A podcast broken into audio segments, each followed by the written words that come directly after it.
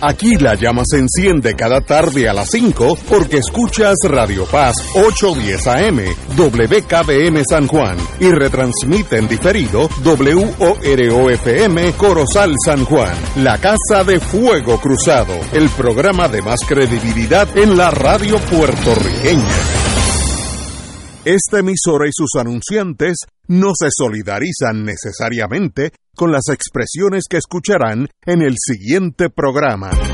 Son las 5 de la tarde, hora de escuchar Fuego Cruzado, el programa de más credibilidad en la radio puertorriqueña, en las voces de Ignacio Rivera y sus panelistas invitados con su discusión política dinámica e incisiva de los acontecimientos más importantes del momento. Fuego Cruzado comienza ahora.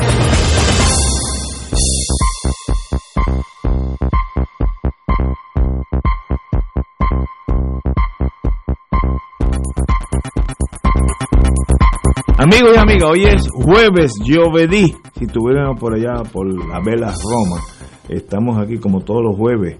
Eh, a mi, a mi derecha, el senador Nadal. Muy buenas, José. Buenas buena, buena tardes, pero yo tengo un gallo aquí. Buenas tardes a todos los que nos escuchan y a, y a, y a los compañeros. Derecho, de, ante mí, Tato Rivera. De frente, Santana. de frente. De frente, de frente, como, como hemos estado todos estos años. Buenas tardes, Ignacio. Y a mi izquierda, en el sentido total y, y verdadero, mi amigo Julio Muriente. Muy bueno, Julio. Hola, compañero, ¿qué tal? Qué bueno que estamos aquí todos los jueves. Los jueves es un día suave porque no, no pasa casi no. Fíjate, yo he reservado los jueves para que no pase nada. Entonces, los jueves como para cogerlo Sí, suave. ajá. Bueno, hoy el senador y yo almorzamos, tuvimos el privilegio de almorzar con el juez designado el- eh, Gustavo Gelpi para el circuito. Eh, no hablamos de su caso, porque nosotros conocemos ese mundo, somos amigos muchos años. Además que sabemos que los jueces, una vez nominados, no pueden decir nada en públicos hasta que el Congreso los apruebe, el Senado los apruebe. Nada quiere decir nada. Y si, si, mi, si mi tesis de hace muchos años todavía es válida, verán que ninguno de los nominados aquí en Estados Unidos van a decir absolutamente nada ante la prensa, radio, etcétera. Así que nosotros almorzamos como in the good old days, hablando, disfrutando la vida como siempre, este, con un montón de amigos, este, que somos amigos en las buenas y en las malas. Y qué bueno, yo quiero volver a hablar de Gustavo Gelpi, porque rompe una regla que en las provincias como nosotros a veces aplica inconscientemente, es que la élite manda siempre. Gustavo Gelpi empezó abajo, fue abogado de asistencia legal federal por cuatro años. Asistencia legal es donde sería equivalente a emergencia en el centro médico. Es exactamente la misma posición, pero legal. Tuvo cuatro años allí. Yo tropecé muchas veces cuando estaba viendo a mis clientes en la cárcel, que él estaba allí entrevistando. Así que él ha vivido la vida de abajo para arriba. De ahí brincó a justicia, fue subprocurador o procurador, no, un montón de posiciones. Luego fue procurador general de Puerto Rico, luego fue magistrado federal y luego, luego fue designado juez de distrito federal. Yo he postulado muchas veces con él, una persona muy seria, muy recta, y uno tiene la ventaja que uno va allí con la verdad o con los méritos de su caso y uno sabe que él va a decidir según la ley. Ahí no hay pasiones, tiene esa, esa virtud que es extraordinaria. No hay Yo puedo llevar un caso del, me voy a inventar uno, el Partido Comunista Ucraniano, que si él se da cuenta que yo tengo la razón, yo sé que me la va a conceder. Y qué bueno que haya jueces así. Y en este momento, pues, eh, el juez Biden, el, el presidente Biden, nombró no solamente a él, nombró como a cinco o seis más por todos los Estados Unidos. Él sería para el primer circuito, llenaría la plaza del juez Torruella.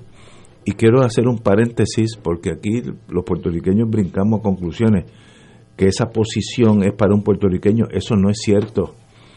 El juez Biden puede nombrar juez federal al que él desee.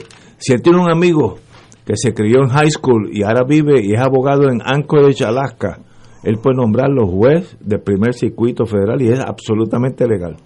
Eh, así es que esa lo que oído en la radio, que es la segunda posición, porque eso va para un puertorriqueño, va para un, va para un puertorriqueño en este caso, porque el, presidente Biden lo nombró, no porque tenía que nombrarlo, son dos cosas diferentes.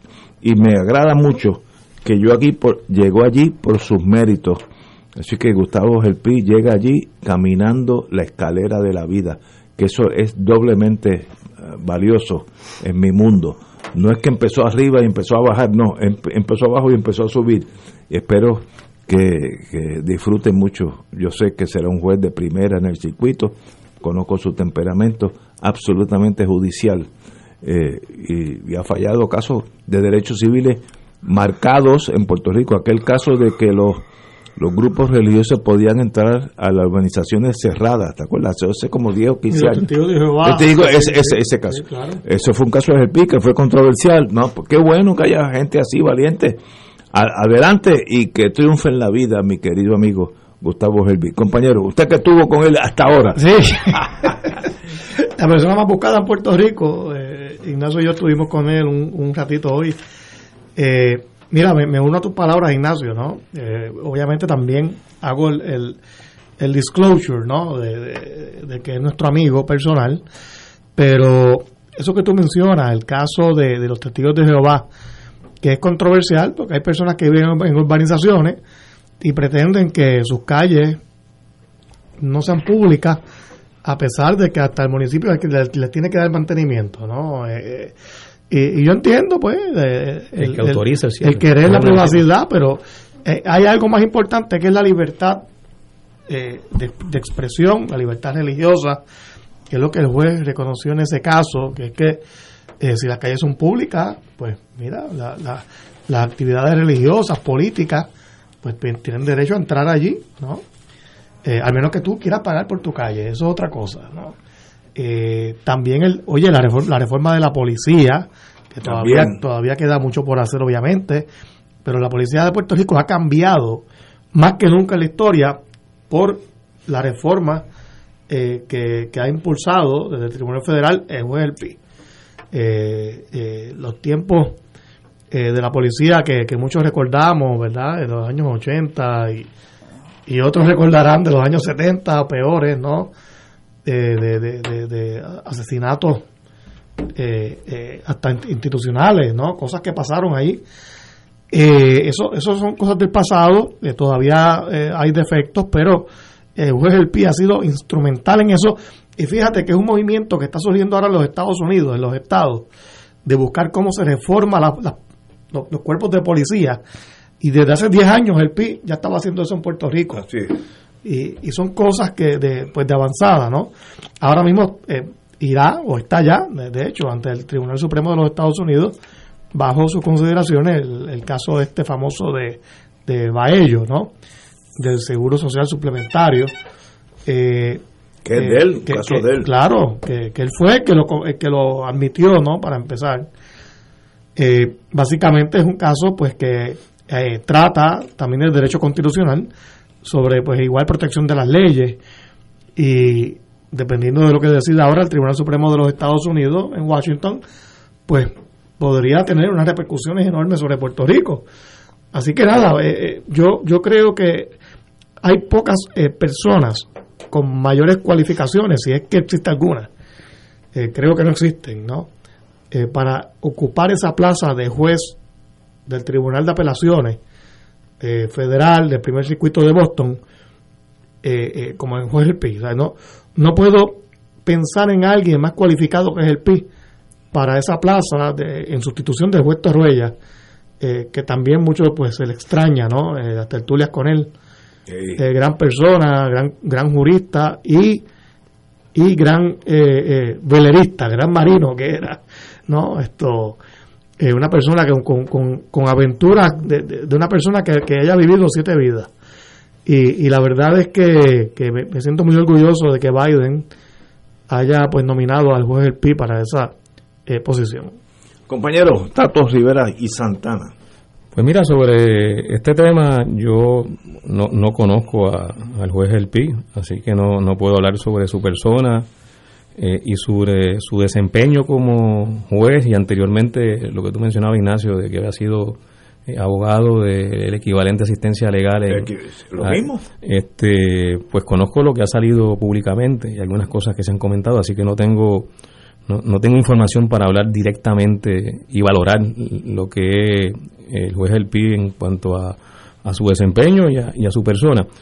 Eh, pero tengo que siempre eh, traer como, como parte importante de este tema de que se trata del nombramiento del presidente de otro país al tribunal de otro país, que no es Puerto Rico, eh, y que, forma parte en la colonia. Ah, claro. Eh, eh, claro, estamos claros que, es el, el presidente del país que ha establecido una ocupación, un régimen colonial en Puerto Rico y como parte del régimen colonial y del establecimiento de esa relación colonial, eh, impuso el Tribunal Federal a partir de la ley Fora, a partir del 1900, o sea, que, que es una institución que viene acompañada de una invasión militar eh, de una invasión que tuvo como resultado que Estados Unidos se apoderara de Puerto Rico como botín de guerra, eh, cosa que no está reconocida en el derecho internacional, eh, y desde entonces mantiene el control y el dominio de nuestro país como resultado de sus instituciones, dentro de las cuales está el Tribunal Federal, que no tiene un buen récord en Puerto Rico. El récord del Tribunal Federal en Puerto Rico es extremadamente largo en cuanto a sus desmanes, a la forma en que actuó contra todo el que se oponía a la presencia de Estados Unidos en Puerto Rico, eh, de cómo se llevaron y se decidieron casos, sobre todo durante el periodo de, la lucha del Partido Nacionalista, eh, favorables a la policía, eh, favorables al régimen colonial, cómo ese Tribunal Federal se convirtió en parte de las instituciones de dominio, de control, de represión eh, al movimiento independentista y otros sectores que, que establecieran algún tipo de cuestionamiento a la presencia de Estados Unidos en Puerto Rico. Y tan reciente como fueron eh, los sucesos de Vieques, ese tribunal federal impuso eh, condena a desobedientes civiles que eran totalmente desproporcionadas y eso hasta fue reconocido básicamente como parte de un consenso en general en Puerto Rico de que hubo jueces federales eh, que impusieron condena de tres, cuatro, hasta seis meses eh, por, por una violación que no ameritaba eh, ni siquiera un día de cárcel. pero era parte. Trespassing. Un trespassing, que eso es una multa. Este, pero era, parte era parte de la política de amedrentar a un pueblo. y ese Tribunal Federal ha sido, en ese sentido, un componente importante en, en, esa política de Estados Unidos hacia Puerto Rico. Nuevamente, yo no cuestiono eh, a la persona. Eh, sin duda alguna, eh, reconozco porque incluso lo, lo han estimado así y lo han valorado así muchas personas que han escrito recientemente sobre el juez del PIB y lo considero una buena persona y parto de la premisa de que lo es, de que es una buena persona y que, y que tiene elementos y, visiones con las que uno puede estar de acuerdo. Pero es juez de una institución que tiene esa naturaleza y que en el pasado como en el presente eh, tiene un récord de, nefasto y negativo. Los cambios que ha habido en la policía, yo no se los adjudico a ese caso, eh, francamente. Aquí los casos eh, de violaciones, de asesinatos de la policía, lo frenaron las investigaciones que se hicieron, sobre todo cuando se dio las investigaciones del Cerro Maravilla, eh, donde salió a la luz pública eh, todo lo que estaba detrás de, ese crimen macabro que se cometió durante la gobernación de Carlos Romero Barceló y del cual Carlos Romero Barceló fue encubridor de, ese asesinato. Todo lo que salió allí eh, dejaba claramente establecido que la policía de Puerto Rico estaba compuesta por, por bandas eh, de, paramilitares que se dedicaban a asesinar no solo a independentistas, sino a otras personas para los cuales le pagaran que se diera a cabo ese, se llevara a cabo ese asesinato.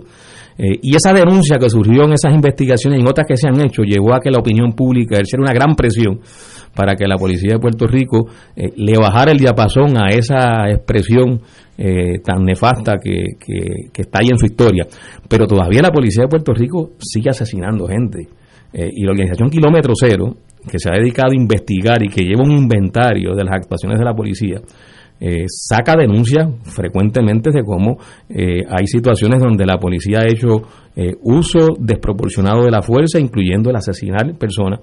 Y también hemos visto en las pasadas manifestaciones que se han hecho en Puerto Rico cómo la policía ha hecho también uso desproporcionado de la fuerza, reprimiendo, persiguiendo, agrediendo a estudiantes, a trabajadores, a sectores sociales que se han levantado a denunciar eh, asuntos que son importantísimos de, de, gran peso para la calidad de vida de nuestro país, como es la Junta de Control Fiscal, como son las políticas neoliberales de los últimos gobiernos en Puerto Rico, como han sido las leyes que se han aprobado eh, para reducir los derechos de los trabajadores y trabajadoras, eh, como han sido también políticas dirigidas a, a ir erosionando reglamentaciones ambientales que han protegido, aunque con, con sus bajas y altas, pero con, con algún elemento de, positivo, eh, nuestros recursos naturales. Eh, y todos esos sectores han hecho expresiones, se han movilizado, eh, y la policía siempre ha sido el elemento que ha estado allí para tratar de acallar esas expresiones públicas, esos derechos que tenemos los ciudadanos de expresarnos como parte de lo que todos reconocemos que es importante en cualquier sociedad civilizada, que es la libertad de expresión. así que la, la policía yo creo que está todavía lejos de lograr esa transformación y lo que se ha hecho ha sido resultado no digo que ese caso no haya sido uno de los factores, pero yo no adjudicaría el factor principal en lo que ha ocurrido en cuanto a los cambios que pues, se puedan reconocer que han ocurrido en la policía de Puerto Rico. Compañero Moriente. Sí. Buenas tardes de nuevo. Igualmente. En la noche de anoche y la madrugada de hoy, 13 de mayo, se conmemoraron 123 años del bombardeo a San Juan por parte de la flota militar estadounidense al mando del almirante Samson, donde hubo muertos, heridos, destrucción en el viejo San Juan de la misma manera cobarde como están las Fuerzas Armadas de Israel bombardeando Gaza y asesinando palestinos hoy, así nos bombardearon a nosotros hace 123 años. Así fue como comenzó esta historia eh, de esta relación que ya va a cumplir 123 años el próximo 25 de julio. 123, wow. Y qué interesante que justo un día como hoy estemos conversando sobre la designación de un puertorriqueño como juez del Tribunal de Apelaciones de Boston, del Tribunal estadounidense. Eh, que se une a la jueza Sonia Sotomayor como estos dos puertorriqueños. La jueza Sotomayor, como ustedes saben, es jueza del Tribunal Supremo de Estados Unidos. Son estos dos puertorriqueños que han sido ubicados por el gobierno de Estados Unidos en estos cargos de la rama judicial de Estados Unidos. A mí me parece que es bien importante que distingamos el compañero Rivera Santana hizo algunos señala, señalamientos sobre eso, entre lo que puede ser la relación personal con el individuo, tanto Ignacio como el compañero Nadal Powell han expresado su relación de amistad al punto de que estuvieron junto con él en el día de hoy, de, derecho a lo cual tienen naturalmente, y una cosa es eso, una cosa son las relaciones personales que se tengan con los individuos que sean, pero esos individuos, hay individuos que pasan de ser meros sujetos privados a convertirse en figuras públicas o representativas de algo más que su propia persona. Es el mismo caso de Romero Barceló. Eh, a la hora de su fallecimiento, aparecieron todas las loas a Romero, ¿no? De su trayectoria y se hablaba de... Lo que pasa es que una cosa es el Carlos Romero Barceló eh, individual y otra cosa es la figura pública que impacta a una sociedad y eso hay que evaluarlo independientemente de que tú lo ames o lo odies. Bueno, pues en el caso del juez Gustavo Gelpi, sucede lo mismo. Yo, la percepción que he tenido siempre del juez El Pi es que es uno de los ideólogos del anexionismo en Puerto Rico. Uno de los más lúcidos ideólogos del anexionismo y lo manifiesta y lo ha manifestado cada vez que ha tenido la oportunidad desde el tribunal. O sea, es un, es un, un, activo, un activo militante del anexionismo en Puerto Rico. Y no es la primera vez que una metrópoli colonial selecciona de entre los súbditos de la colonia para colocarlos en cargos eh, políticos, judiciales, legales, es algo así como la posibilidad que debido al diseño del sistema electoral ciudadano estadounidense permite que Nidia Velázquez y Alexandria ¿cuál es el apellido? Alexandria Ocasio, sean congresistas como lo fue Luis Gutiérrez, ¿no? O sea, el, el, el, diseño político, tanto en la rama eh, legislativa como en la judicial, provee para que ciudadanos de las colonias en este caso, puedan formar parte ¿no? de las estructuras, eh, claro, de una manera en última instancia inofensiva y de ninguna manera decisiva, ¿verdad? Eh, no se trata de trasladarles el poder. Es interesante que aquí el debate que se dio eh, fue sobre a quién iba a seleccionar el presidente de Estados Unidos Biden, si a Gustavo Gelpi o a la presidenta del Tribunal Supremo de Puerto Rico. Es interesante porque se le llama Tribunal Supremo de Puerto Rico al tribunal que existe en este país,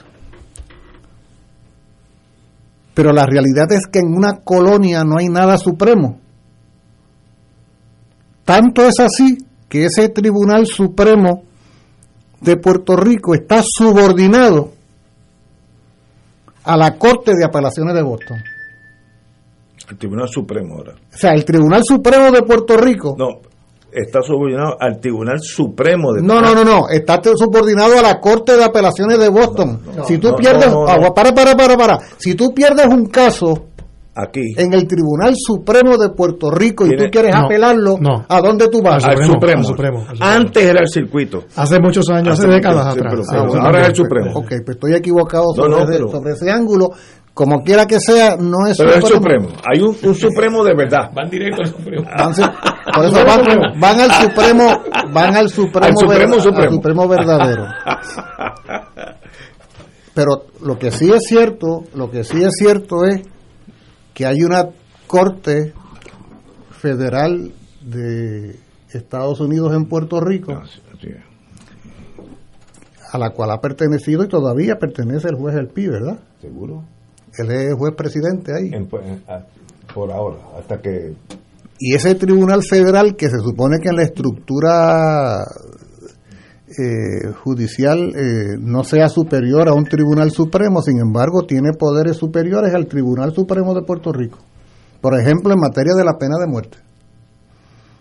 Sea, el Tribunal Supremo de Puerto Rico no puede considerar la pena de muerte porque la legalidad del Estado Libre Asociado la prohíbe, pero la Corte Federal de Estados Unidos que preside el juez El Pi sí la puede considerar como es lo que se está discutiendo en días recientes con los casos de los asesinatos de, de, unas mujeres. En otras palabras, y en resumidas cuentas, que estamos ante una muestra muy elocuente de colonialismo, donde la metrópoli decide utilizar a un eficiente jurista de la colonia para que sirva a sus intereses en un tribunal de apelaciones, porque la lealtad primera la lealtad primera, tanto de Gustavo Gelpi como de Sonia Sotomayor en los cargos, una ya ubicada en el Supremo, el otro en la ruta hacia el apelativo, la lealtad primera no va a ser con Puerto Rico. La lealtad primera es con el gobierno y con las leyes y con la constitución de Estados Unidos y es por eso que se le selecciona. De manera que alégrese el que quiera alegrarse sobre el particular eh, y reconozca el que quiera reconocer virtudes y grandeza, pero esto en estricta relación política de Puerto Rico y Estados Unidos no es otra cosa que otra imposición colonial, ¿ah? que a algunos puede gustarle, pero que no deja de ser eh, una eh, decisión colonialista que quienes deben estar muy felices en el país deben ser los colonialistas y los anexionistas. Y en el caso de los anexionistas deben estar felices porque sienten que de alguna manera nos vamos convirtiendo en Estado al contar con un juez en el tribunal apelativo y con una jueza en el Supremo. Sea, va más allá de lo bien o malo, lo simpático o lo antipático, o lo agradable o lo desagradable que pudiera ser el señor Helpi, porque no se trata de un asunto personal, sino que se trata de una decisión eminentemente política la que se va tomando alrededor de su persona. Tenemos que ir a una pausa. Yo quiero regresar a los compañeros que obviamente piensan diferente a mí, tajantemente, pero qué bueno que estamos aquí, para eso es que estamos, para oírnos unos a los otros. Vamos a una pausa y no es que yo tenga la verdad. Fuego Cruzado está contigo en todo Puerto Rico.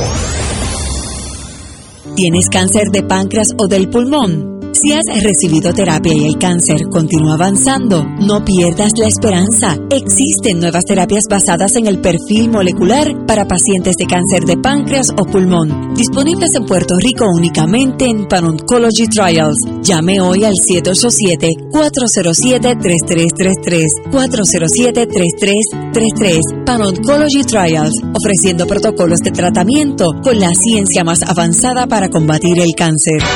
Buenos días familia. Es la casa a la que siempre puedes llegar sin invitación. A las 10 de la mañana, Judith Felicia es tu anfitriona para conversar sobre medicina, psiquiatría de niños y adolescentes, artes, derecho, valores y fe. Todos los días por Radio Paz 810 AM. Buenos días familia. Donde una conversación parece demasiado corta. Buenos días familia. De lunes a viernes por Radio Paz 810 AM. La tecnología avanzada al cuidado de su salud tiene un nombre. Advanced Imaging Interventional Center. Siempre con innovadores servicios en radiología diagnóstica y un personal certificado brindándole confiabilidad con resultados más certeros en todas sus pruebas. Ofrecemos MRI, tomografía computadorizada, angiografía digital, neuroradiología, sonografía y ahora con nuestro nuevo servicio avanzado de PET-CT para pruebas de alta eficiencia. Advanced Imaging, edificio Arturo Cadilla, Centro Médico San Pablo Bayamón, 269-2442. Radio Paz te ofrece el mejor motivo para levantarte temprano y disfrutar el comienzo de un nuevo día de lunes a viernes con Enrique Liboy y Radio Paz en la mañana. La dosis perfecta de noticias, deportes y éxitos musicales de todos los tiempos, humor y curiosidades, calendario de actividades y tus peticiones musicales por el 787-300-4982. Conéctate con el 810 AM de lunes a viernes Enrique Liboy y Radio Paz en la mañana. Cómprame un sistema solar y escúchame aquí en Radio Paz. Todos los viernes a las 4 y 30 de la tarde te espero para que me cuentes tus inquietudes acerca de placas solares con baterías. Comunícate conmigo, soy Luis Enrique, al 787-536-7938 de Solar Store. Cómprame un sistema solar se solicita con carácter de urgencia donantes de sangre de cualquier tipo para la paciente Rafaela Arroyo Fontanes, recluida en el Hospital San Pablo. Donantes pasar por el banco de sangre ubicado en el edificio Carimet Plaza, oficina 202, frente al Hospital San Pablo en Bayamón. Llamar para cita con el nombre del paciente, Rafaela Arroyo, al 787-785-2797. 785-2797. Este pedido es urgente. Y ahora continúa Fuego Cruzado.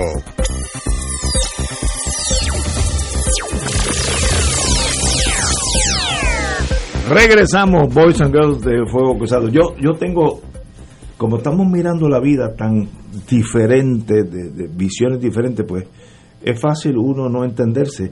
Y yo entiendo, y yo creo que los compañeros me, me entenderán, que mientras Puerto Rico esté bajo la soberanía de los Estados Unidos, que la bandera americana sea la suprema en Puerto Rico. Qué diplomático tú lo pones bajo la soberanía de. de No, la verdad que me, me fui suave, abogado al fin, uno tira suave. bajo el dominio. Eh, bueno, el dominio, pues yo dije soberanía, dominio.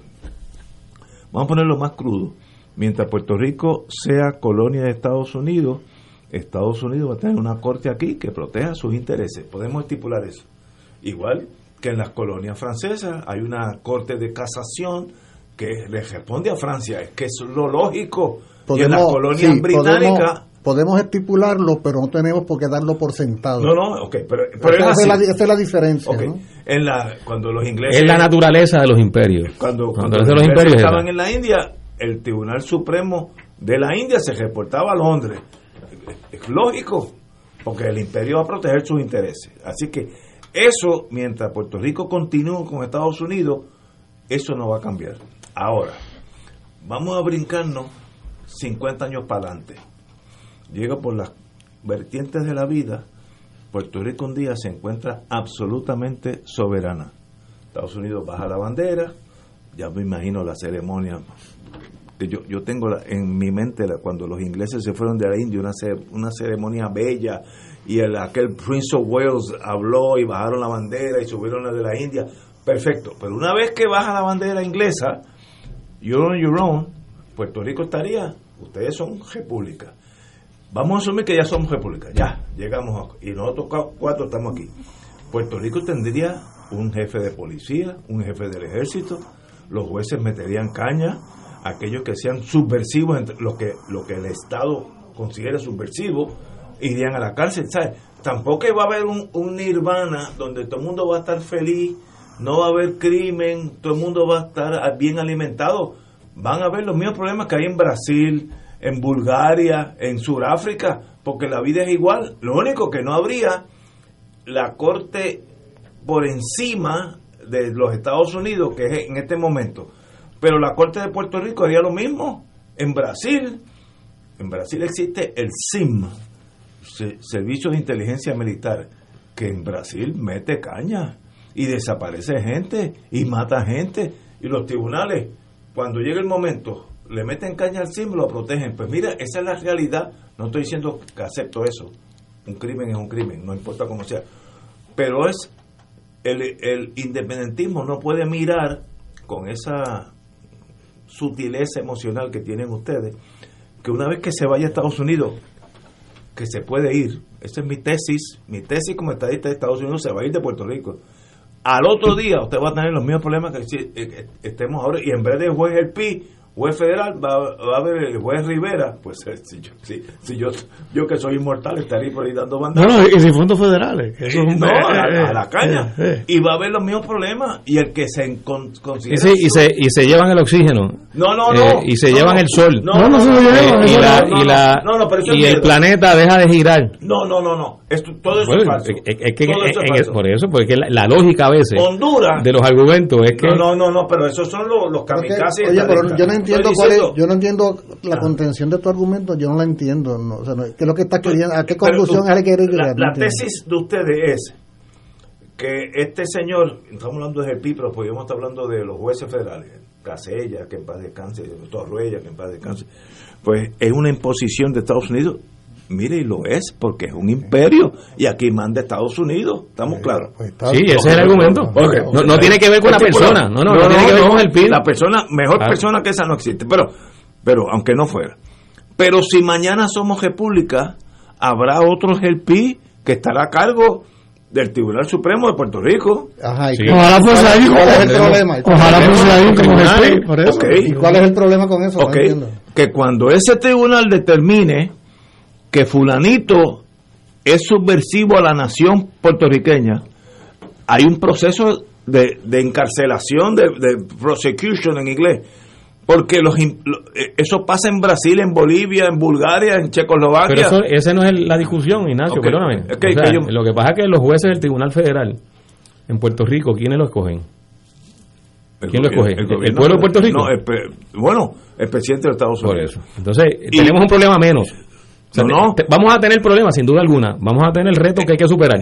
Oye, pero el problema de que otro decida, Ah, bueno, que pero- otros porque- decidan por eso es sobre ese- cómo ese- se, se, se no solo cómo se implantan las leyes, sino las leyes mismas, Pero- porque pero las ese- leyes de Estados Unidos aplican a Puerto Rico, Pero- excepto que lo digan, pero que, que tiene- esta no aplica a Puerto Rico. No, no, no. Pero las que, las que se aprueban en el Congreso de Estados Unidos aplican a Puerto Rico. Y yo- ¿Y, y quién, qué institución eh, está a cargo de velar? Porque... Pues Estados eh, Unidos. Pero la pregunta- No, no, ¿qué instituciones? No, los tribunales. Exacto. Pero la pregunta es, la pregunta es eh, amplia. No Eh, sé si me entendió. yo- yo no- hablando tal vez lenguajes tan diferentes que ni yo los entiendo ustedes, aunque les tengo carpeta, yo lo estoy velando. Pero también, pero también ustedes me- no, no me entienden a mí, estamos hablando dos lenguajes Pero se cruzan. No, no, sí. Pero una pregunta yo, lo amplia. entiendo. Yo, sé que, yo creo que todos te estamos entendiendo, Ignacio. Lo, lo que estamos planteando es no no con relación, vuelvo insisto, no con relación a Gelpi como persona. No, no, no. Estamos hablando de la No, institución. estamos claros, estamos Lo que estamos hablando de la institución. Entonces, no igual es. que los tribunales en Martinica y Guadalupe, Sí, que pero- son de Francia. Pues, ¿Por dónde pues, van a ser? Pero Martinique y Guadalupe son el equivalente a un estado de Francia. sí, sí. Son parte eso, de el que manda Francia. allí es- es Bueno, Francia. Claro. Pero sí, pero yo son- creo son que estados. nosotros, como todos los países del mundo, incluso como no lo permitiría el propio Estados Unidos, que haya un tribunal supremo de otro país en Estados Unidos, Porque ¿verdad que Estados Unidos no permitiría eso? Estados Unidos soberano. Por eso. Y Entonces, como- y si- como es si soberano, es bueno para Estados Unidos, ¿por qué no es bueno para No, nosotros? Y puede ser bueno para que, Puerto Rico. que los tribunales nuestros sean nuestros. Es que estamos hablando lo mismo. Yo, Yo- estoy yo- diciendo, en el momento que Puerto Rico sea república, va a haber un sistema acusatorio, va a haber una policía interna, va a haber un ejército. ¿Y cuál es el problema con eso? No, no, ninguno, yo no tengo ninguno. Yo entiendo el- Digo, el- yo no tengo ninguno. Ahora, no es que vamos a todos no tener problemas con el establishment que será. Y si ese establishment de derecha, pues pues la gente tiene que vivir den- dentro de ese establishment. Y si es de izquierda, pues la derecha tiene que vivir. Pero que no es un nirvana de que todo va a surgir y vamos a ser todos felices y nos vamos a agarrar de la mano Claro que vamos no. Eso no es, es- Es que eso en no- ningún país del mundo es así. Sí, pero es que eso tampoco es lo que se Mira a ver si no es así, que en Estados Unidos no es así. En Estados Unidos eso, hay pero es que nadie- crímenes, hay, hay segregación, hay pobreza. Sí, pero ese no, ese no es el planteamiento. El, Me perdí. el- el- no, el planteamiento, el planteamiento no es que la independencia y tener y disponer de los poderes plenos, nosotros como pueblo, para nosotros mandar en nuestra casa, automáticamente resuelve los retos y los desafíos que tenemos como, como Ah, país. pero eso, Claro no lo pero- eso, eso es lo que, eso es lo que eh, el discurso independentista sugiere eso muchas No, veces. pero es no. la varita mágica. No, Sí, no, no, la- no, no, no, no. Yo lo entiendo así. ahora- No, yo- no, yo lo no- entiendo como José. Sí. Que una vez que seamos libres, aquí no va a haber un problema de nada. No, La no, Porque aquí carretera- la, la es que culpa no- siempre es ajena, ¿no? Nunca, eh, nunca eso se ha planteado. O sea, nunca.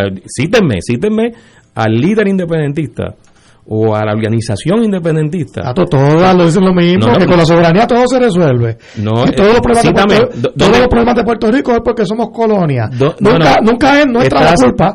Nunca es que no tenemos política pública buena, No. educativa, de economía. Si no puedes nunca citar- fue que nos endeudamos nosotros mismos. Si no puedes Siempre citar, no todo es generalice. La colonia. Fíjate que es como lo no has puedes dicho citar- aquí, lo has dicho aquí. No, no, no. Que la culpa de todo es de la colonia. Bueno, Uno a la vez, uno a la vez. Oye, qué interesante, qué interesante. Es la verdad. Qué interesante cómo a la Hemos, larga. hemos siempre Oye, pero y reiterado. Oye, oye, qué interesante que a la larga el colonialista y el anexionista se ponen de acuerdo en el discurso Bueno. contra la soberanía. No, yo. Son yo- tan enemigos de la soberanía del uno como el otro, no, ¿no, te has no. fijado? No, enemigos de, de ciertos discursos. Muchacho, No, no, no. Es que qué miedo le tienen a ser libres. No, yo no tengo problema. Nadie tiene Si Puerto Rico fuera libre, yo me quedo en Puerto Rico. Yo también. Yo no puedo vivir en Muerto Houston. del miedo. No, no, No. asustadito. Lo que pasa es que no hay varitas mágicas. pero- pero- mágicas. Es Claro que que nadie- no, pues claro que no la hay. El problema es que el discurso colonial es el que establece que la varita mágica son los fondos federales. No, que, la varita, bueno, que la no. varita mágica es que haya tribunal federal en Puerto No, Rico. que la varita mágica es que llegue eh, tal institución, que tal agencia. No, no. Y algunos, los más recalcitrantes, dicen que la varita mágica es la Junta de Control Fiscal. Pues, Ah, aquí, quienes han hablado de varita mágica pero eso es el son los que asumen el discurso colonialista. Eso de la Junta es el lunatic fringe. Esos son los extraterrestres. Pero, pero ahí yo te puedo citar, ahí te puedo citar eh, personas, organizaciones, instituciones, partidos que se expresaron a favor de la Junta de Supervisión yo Fiscal. voy- Para empezar, quien la llamó fue el gobernador del Partido Popular Democrático. Yo voy a, García voy a tratar de ser... Ese es el discurso colonialista que establece que la varita mágica es la común ciudadanía, la común defensa, la común moneda. O sea, o sea ese es el discurso que se nos ha impuesto a nosotros como que es el único, que, que si eso no es, lo demás no tiene posibilidades. No, no, O es sea, que eso es equivocado. Nosotros los independentistas siempre, siempre hemos planteado, el movimiento independentista siempre hemos planteado que la independencia es un instrumento fundamental, indispensable. Sí, no resuelve todos los problemas en sí mismo. Que eso es lo que por lo menos Claro, a esto pero es que, es que nadie puede plantear que la independencia No, no, pero- y la soberanía plena resuelve todos los problemas que Ah, un pues es la primera Nadie- vez que yo escucho eso. Oye, Tato, pero, perdona. pero eso está No, no, excelente. De hecho, Sí, yo he planteado, no, no, No, este programa, Muy bueno, bien. lo he planteado. Para eso es este programa, una cosa es que uno lo plantea, otra cosa es que lo escuchen. que- Oye, yo he planteado en este programa, de hecho, sobre el tema económico, mencióname un solo país desarrollado que sea colonia. No existe. No existe.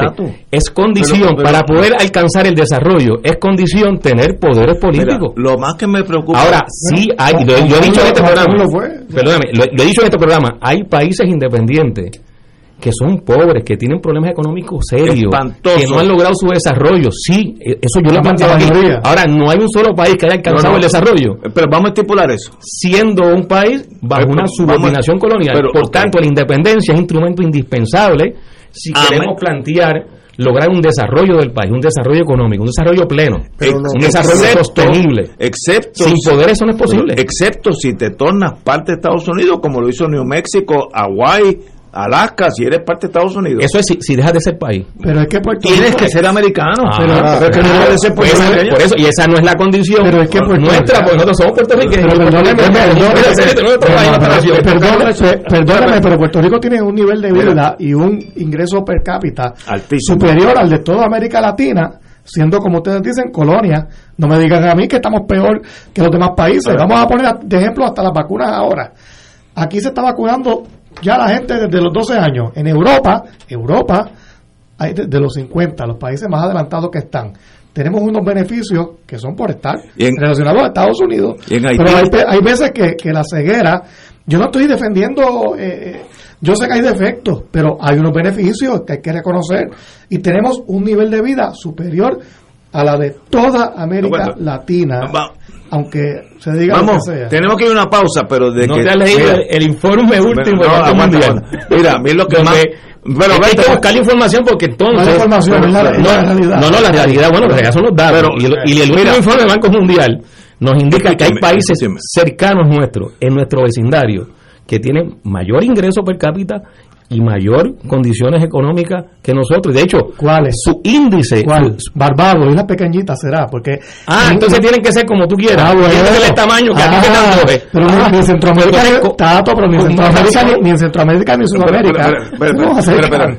Mira, eh, Claro, pero- claro, pero es que- que estamos, estamos cayendo en la trampa de Mira, siempre. mira, mira, la, la- Pero es que estamos- eh, la forma despectiva refleja también un discurso colonialista. No, no, pero- islas pequeñas, islitas por ahí. Sí, claro, así Pero escúchenme, A- escúchenme. así se refieren Yo a estoy- otros países precisamente quienes mantienen una mentalidad colonial, yo pero estoy- sobre todo de supremacista. Yo estoy seguro que nosotros podemos estar aquí, nosotros cuatro, cinco días sin agua, hablando, y no nos vamos a convencer.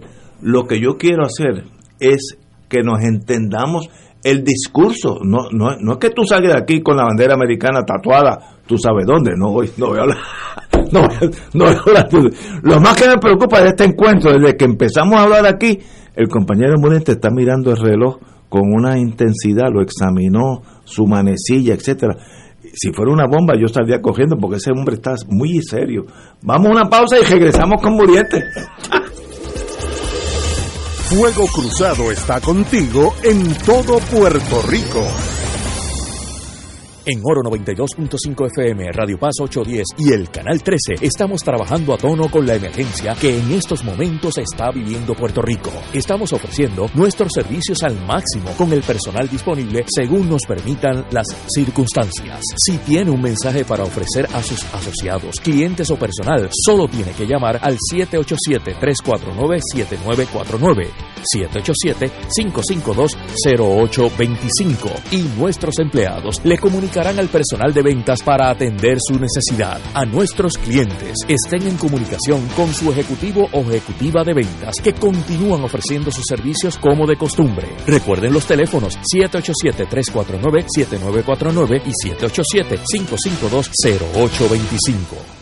Fanático del deporte, la mejor información y el mejor análisis lo escuchas los sábados a las 2 de la tarde por Impacto Deportivo con Javier Sabat y el más completo elenco en deportes por Radio Paz 810 AM y en las redes sociales Facebook, Impacto Deportivo, Radio PR, Twitter e Instagram, Impacto underscore Deport juntos, impactando el deporte nacional. Llegó mayo, mes de la radio, medio de comunicación por excelencia, ligado a Puerto Rico por haber sido protagonistas de su historia desde los inicios. Fuimos de las primeras 13 naciones mundialmente en tener estaciones radiales y la segunda en Latinoamérica. Logro extraordinario para nuestra isla. La radio, compañera constante, amiga en nuestros triunfos y desgracias, medio esencial por su inmediatez y trascendencia. La radio, siempre presente en nuestras vidas. En hora buena a la industria y sus componentes, porque siempre exclamemos con orgullo, somos gente de radio. ¡Felicidades! Y ahora continúa Fuego Cruzado.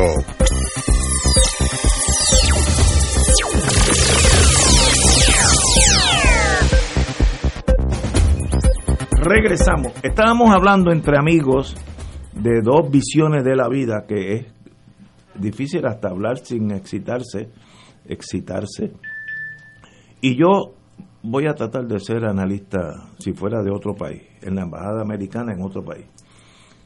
Las dos vertientes de Puerto Rico son viables. Puerto Rico puede ser una república viable, democrática, con un sistema de vida no como el tenemos, que, que la Mercedes-Benz es uno de los de los lugares antes de la pandemia que per cápita más Mercedes vendía del mundo. Eso no va a pasar, pero guiaremos el, Ford mío y seremos igual de felices. Yo nunca he guiado un Mercedes, ni creo que lo haré, pero soy igualmente feliz. Por tanto, la república es viable y la estadidad es más difícil que la república, porque la, la estadidad es una invitación a un club privado esa es la diferencia que, yo tengo sobre ustedes. Ustedes pueden decir mañana, sube la bandera americana, la puertorriqueña, a lo Argelia y a tiro limpio. Y si gana, gana y si pierde, pierde. Pero eso no va a pasar hoy en día. Pero Puerto Rico, para mí, algún día será república porque Estados Unidos nos va a hacer república porque le conviene a Estados Unidos salir de Puerto Rico, todos sus problemas, ya ustedes. Por tanto, es viable. Ahora, esa república no y yo en algunos algunos compañeros y compañeras que, son del lado independentismo yo oigo oigo una frustración y tal vez por el dolor de tantas décadas de que Estados Unidos es el centro de la maldad del mundo. Eso tampoco es así. Estados Unidos es un imperio como decía los vietnamitas los imperios son como los elefantes al caminar pisan hormigas porque es su naturaleza no, no es que quiera ser malo Estados Unidos ha hecho mucho bueno, ha hecho mucho malo, ha hecho injusticias, ha hecho no, nos ha subido el nivel de vida extraordinario con estas vacunas ahora, es un caso claro. Pero tampoco es el fin del mundo que si tú erradicas, yo estuve aquí en este programa con otra compañera de ustedes, que si tú eliminaras a, Estados Unidos del mundo, el mundo estaría mucho mejor. Eso tampoco es así de fácil. Y habrá otro imperio. Estados Unidos un día dejará de ser imperio. Y vendrá el ruso o el chino y tendrán, tendrán cosas buenas y tendrán cosas malas, pero no es que si yo elimino la, ansiedad de muchos de, eh, de- de la izquierda con los Estados Unidos o la frustración es tal que se torna de que no hay nada bueno que venga de Estados Unidos. Y eso no es cierto. Igual que yo puedo decir, esta república es viable, pues seguro. Mírate, mírate, Panamá es como nosotros, Costa Rica, ya quisiera Puerto Rico ser como Costa Rica y es totalmente independiente. Está gobernada por gente buena hace 50, 60 años. Pues Qué bueno, Uruguay, ni te ocupe, Uruguay es muy superior a nosotros. Todo es viable, el problema es el no tener odio, esas rencillas que yo noto en algunos de los muchachos y muchachas de ustedes, que, que entonces eso hace hasta daño porque asustan a, la derecha y dicen, si esa, si esa gente llega aquí nos va a matar a todos. Que no, tampoco es verdad.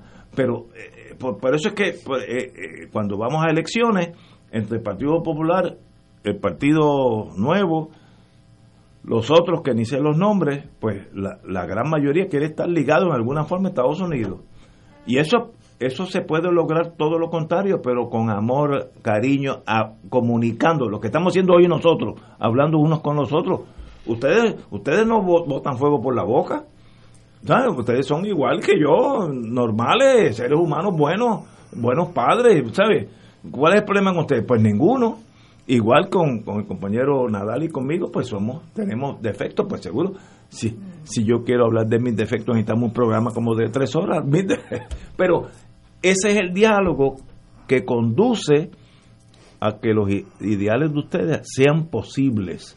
Amor, compañerismo, eh, cariño y no odio. El odio genera fuerza bruta y con la fuerza bruta Puerto Rico no, porque es, una hormiga contra un elefante. Compañero muriendo, usted que lleva callado ahí mirando su reloj, me preocupa. Va a haber, va a haber, va a haber que cambiarle el nombre al programa. Porque imagínate, fuego cruzado y ahora resulta que tiene que ser con mucho amor. Amor, cariño. Con fuego. Pero puedes sentirte tranquilo que no te va a suceder nada de nuestra parte, Ignacio. Eh, no somos no es tan fiero el león como lo pintan.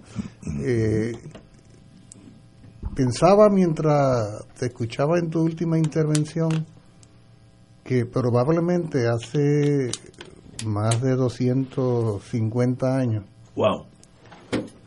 Eh, sentados alrededor de una mesa, algunos independentistas de las 13 colonias conversaban de estas cosas y conversaban sobre la actitud de la corona británica y de cómo debían llevar el mensaje de la independencia a los ciudadanos de las colonias, que como sabemos todos, por lo menos dos terceras partes de la población de las colonias no, re- no, no apoyó la independencia. O sea, Bueno. se fueron para Canadá, se No, fueron para déjame Bahamas. interrumpirte. Hay una, una provincia de Canadá, que yo estuve en ella, New Brunswick, que fue, que colinda con Maine, que esa, esa, esa provincia canadiense es de los muchos americanos que no quisieron dejar a Inglaterra y se mudaron hacia New Brunswick. Allí están.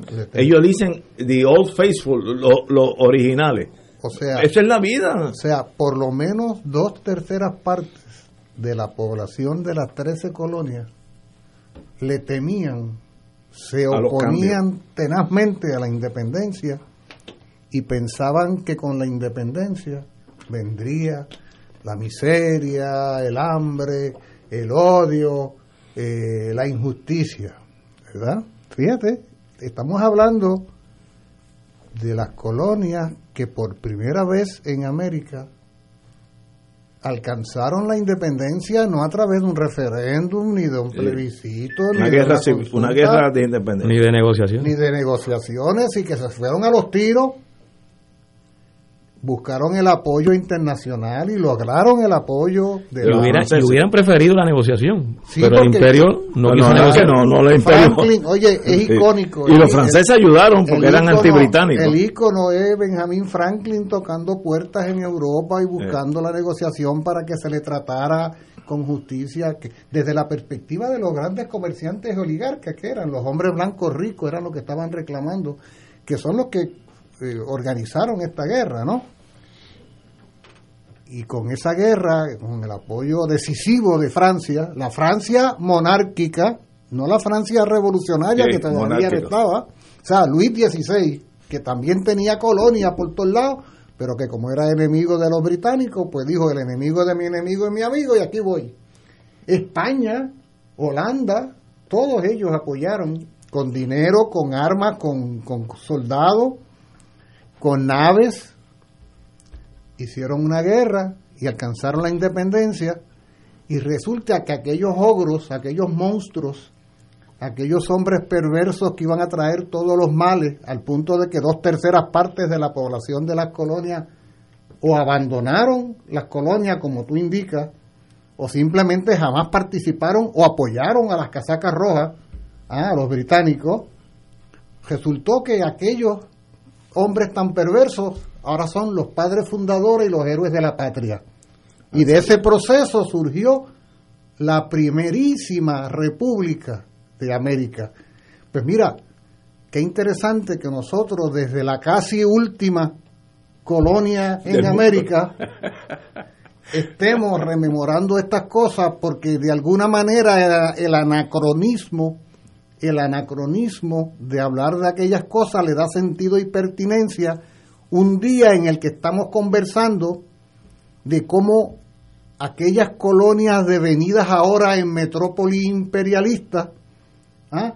hacen exactamente lo mismo que hacían los británicos con ellos cuando agarran a un ciudadano fiel y leal, subalterno de la corona, en este caso de la República de Washington, y lo colocan en uno de los altos tribunales para mostrar la lealtad y la sumisión. Porque de eso es de lo que se trata, y decía hace un rato, la lealtad primera, con todo lo bueno, lo justo y lo eficiente y competente que ustedes dicen que es el señor Gustavo. Elpi.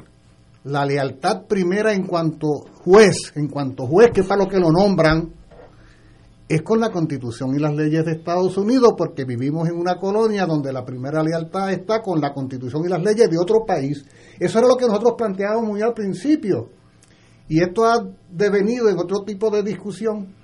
Y lo último que quiero decir, porque a veces somos muy reiterativos, es que yo retomo lo que planteaba Nadal Powell cuando dice que es la primera vez, cuando escuchaba al compañero Rivera Santana, la primera vez que escucha a un independentista reconocer que no hay varitas mágicas, porque efectivamente no hay varitas mágicas. Pero es interesante que el compañero traiga ese punto para que quede claro que nosotros los independentistas no nos hacemos de ilusiones de que la independencia es el abracadabra que todo lo resuelve. Eso no es correcto. Como cuestión de hecho, la inmensa la mayoría de los países del mundo donde hay eh, miseria, pobreza, injusticia, violencia, son países independientes. O sea, el- el- el- la barbarie que se está cometiendo en Colombia en este momento, asesinando gente en Cali, en Medellín, en Bogotá, esa es una república. ¿Ah? Eh, Y en, en eh, Birmania, en Oye, Israel, Y la, y la policía en Estados Unidos. en esta- Estados Unidos No, es, asesinando, una, es una república, Una república. es una república. Claro. O sea, todos los escenarios donde Son repúblicas. Son países independientes. Porque la mayoría de los países son repúblicas. Por eso, eh, pero quiere decir que efectivamente no hay una varita mágica y que como sugiere el compañero Nadal Powell, y él ha descubierto que nosotros creíamos en eso desde hace tiempo, pero él pensaba que no, la independencia, o puede que se haya dado la falsa impresión, de acuerdo, por parte de algunos, yo no tengo problema en admitir que pueda haber... No, no, yo, yo estoy feliz Oye, hoy oye, escuchando. no, no, la independencia, la independencia es apenas el punto de partida Es el comienzo. para poder construir, es algo así como, como el primer día del matrimonio.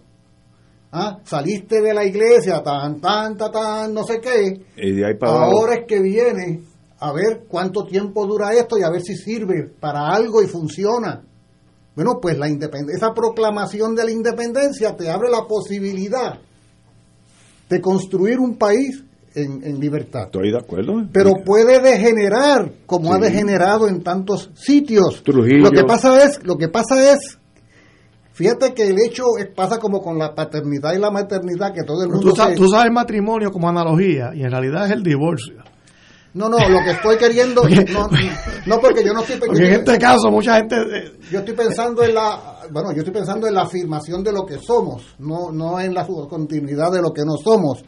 Entonces, entonces, a lo que, a lo, a, lo- a lo, a lo que, ay, ya me sacaste de- del hilo de lo que estaba diciendo. Con, eso pasa cuando este interrumpe a uno, tú sabes. A propósito, a propósito, con toda, plan, con la- con toda la intención. Eso es un plan. Lo que, ah, lo que voy a decir, o sea, ¿tú has visto, han visto ustedes, cada uno de los ciudadanos y ciudadanas que se plantean las relaciones de pareja, eh, la paternidad y la maternidad, o sea, uh, lo ven como, pero, pero no se han dado cuenta ustedes de que la inmensísima mayoría de los ciudadanos y ciudadanas del planeta optan por juntarse con alguien, por tener la experiencia de la paternidad y la maternidad y meterse en todas esas experiencias que suponen riesgo. O sea, la opción no es no, no ser padre, la opción no es no ser madre, la opción no es eh, establecer una relación de pareja porque las estadísticas dicen que más de la mitad luego se divorcian. No, tú te lanzas al ruedo y así pasa con la independencia. La única manera de probar es siendo independiente. Eso fue lo que hicieron los independentistas de las 13 colonias. Si se hubieran puesto a seguir los miedos de esas dos terceras partes, oye, Estados Unidos todavía sería colonia británica. Por lo tanto, no hay que tener tantos miedos, no hay que tener tantos Sí, pero- miedos. Y te advierto, Nadal, que eh, tú hablas de las islitas esas, hay ocho islas, naciones independientes en las Antillas Menores, ocho. Hay alguna que tiene 344 kilómetros cuadrados, como es el caso de, de Granada. Hay otra que tiene 389, como es San Vicente y la Granadina. ¿Ah? Y, y Barbados que tendrá mil kilómetros, menos de mil kilómetros, tú sabes. De acuerdo. Puerto Rico tampoco es demasiado grandote, pero la, oye, ¿sabes que las 13 colonias de Estados Unidos eran una cosa así insignificante cuando proclamaron su independencia? Eran un chispito de país, mucho más precario que lo que somos nosotros hoy. Pero yo Por lo tanto, como decía Alviso alguna vez, para lo que hace falta muchos tejeros es para coger de miedo. Eh, los cobardes son los que necesitan mucho mucho espacio para coger porque porque huyen. Muy bien. De manera que en ese sentido no hay por qué espantarse. No, hay por pero qué es que yo, espantarse. y yo, y yo sí, reconozco sí, como sí, tú, oye, déjame decir algo, una última cosa, porque yo reconozco como tú que el proceso de modernización que se dio en Puerto Rico a partir de las finales de aquel 40 supuso una transformación y un salto cualitativo en la vida del país. Eso es real y es verdadero. La electrificación del país, los acueductos, el acueducto en el país, el sistema de carretera en el país, no es poca cosa, eso es importante y hay que reconocerlo como un elemento eh, muchos aspectos positivos de la... ¿Por, qué tú crees que se pelea hoy como gato boca arriba para evitar la privatización del sistema eléctrico? Precisamente porque se le reconoce como valor. O sea, no, no, no, no podemos ser ciegos a reconocer y admitir la transformación que ha vivido el país. Me parece que en ese sentido tú, tú tienes la razón de que no podemos nosotros, igual que tú dices, Ignacio, esto no es todo malo, todo bueno. O sea, quien, quien piense que es todo malo, todo bueno, no sabe el mundo que vive. Tenemos que ir una pausa. Son las 18 horas. He recibido de Lunatic Fringe criticándome por estar en la compañía de ustedes, subversivos, que quieren romper el Estado. Están locos, Josco. que- Pero eh, a mis amigos, yo lo, yo con coñac, yo me, miren suave, tranquilo, todos. Un, un juez me dice que una. Lo voy a, están perdiendo la tabla. Respiren, cálmense. el amigo, pues, tiene sentido, pero es que a veces uno se emociona, no en el sentido negativo, sino que hablamos cosas tan divergentes que es difícil hasta entenderse, porque estamos hablando de dos mundos que apenas se, se comunican. Tenemos que ir a una pausa, amigo. Fuego Cruzado está contigo en todo Puerto Rico. Aquí la llama se enciende cada tarde a las 5 porque escuchas Radio Paz 810 AM, WKBM San Juan y retransmite en diferido WOROFM Corozal San Juan, la Casa de Fuego Cruzado, el programa de más credibilidad en la radio puertorriqueña.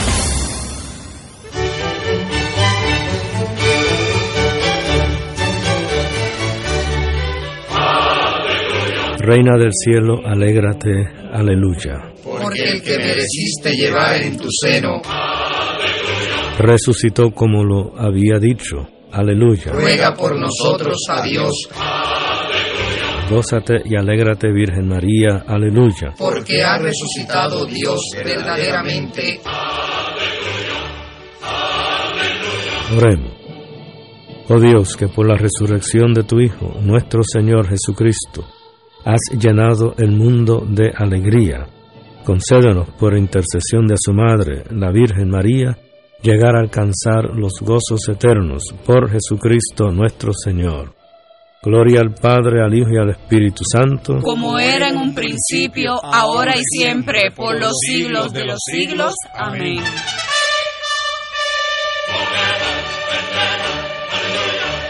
Amigos y amigas, les saluda el Padre Milton y quiero agradecer las ofrendas que hicieron durante el Radio Maratón de Radio Paz 2021. La providencia de Dios se ha manifestado a través de esas aportaciones. Si ya recibiste la boleta, recuerda devolverla con tu cheque o tu giro postal. Y si no pudiste llamar durante Radio Maratón, todavía puedes aportar buscándonos en ATH Móvil en la sección de donar como Radio Paz 810. Gracias por cada dólar, por cada centavo que nos ayuda a mantener la misión de Radio Paz en el aire. Que el Señor les multiplique esas aportaciones y que siga derramando abundantes bendiciones a través de Radio Paz 810, donde ser mejor es posible. Y ahora continúa Fuego Cruzado.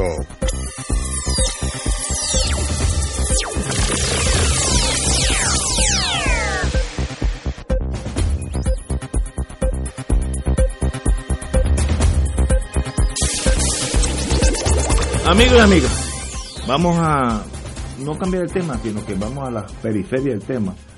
Fondos disponibles para revitalizar restaurantes. Estados Unidos está diciendo, bajo una cosa que se llama ARPA, que tiene 28, 28 millones, 28.6 millones para ayudar a los restaurantes de las pequeñas empresas. Eso es en el mundo que estábamos hablando ahorita, en el mundo donde usted es una república inconcebible, 28.6 millones para tratar de ayudar a los restaurantes. Hay otra, hoy nada más, hoy sale en la prensa estas dos noticias. Las universidades de Puerto Rico tendrán acceso a 745 millones de dólares.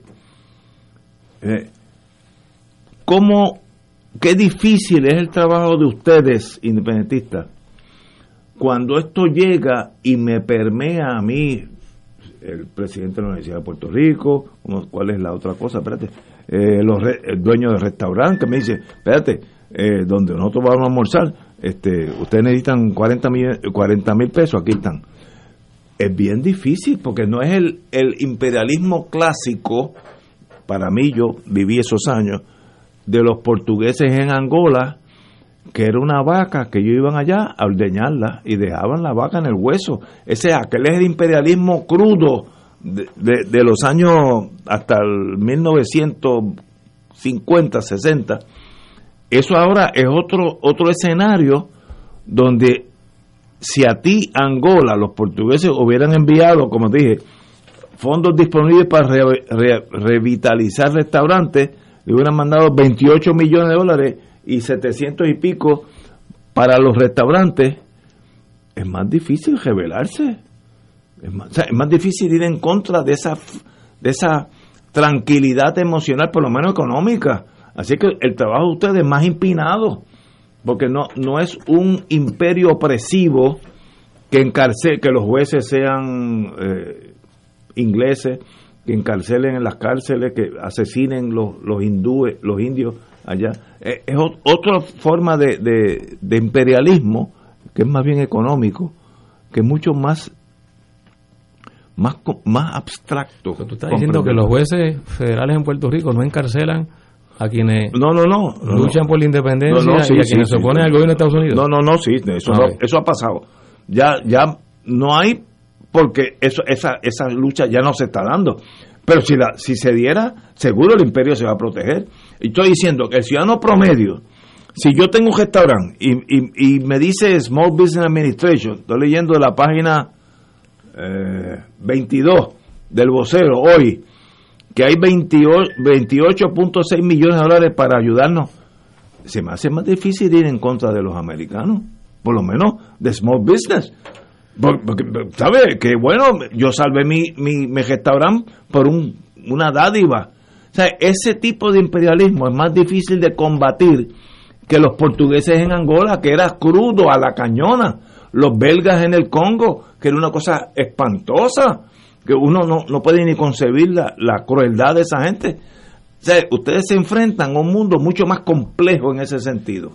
Bueno, no, nos enfrentamos, ciertamente nos enfrentamos a un imperio en el momento de su apogeo, es decir, que es en el momento en que en que más riqueza eh, tiene como resultado de sus políticas de, explotación eh, a otros países, eh, de cómo sus multinacionales se establecen en, en, otros países, generan extraordinarias ganancias este, a costa de que la pobreza en esos otros países se mantenga y se profundice.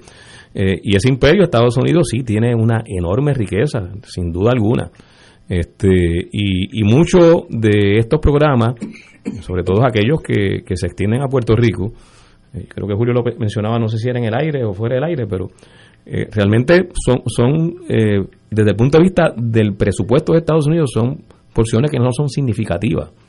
Eh, que no son significativas. Ahora, vamos a asumir que eso es correcto, porque la realidad es, Ignacio, que muchos de esos anuncios, cuando se dice que se anuncia la disposición o la disponibilidad de tantos fondos federales para X uso, en muchas ocasiones la disponibilidad no quiere decir que se desembolsen.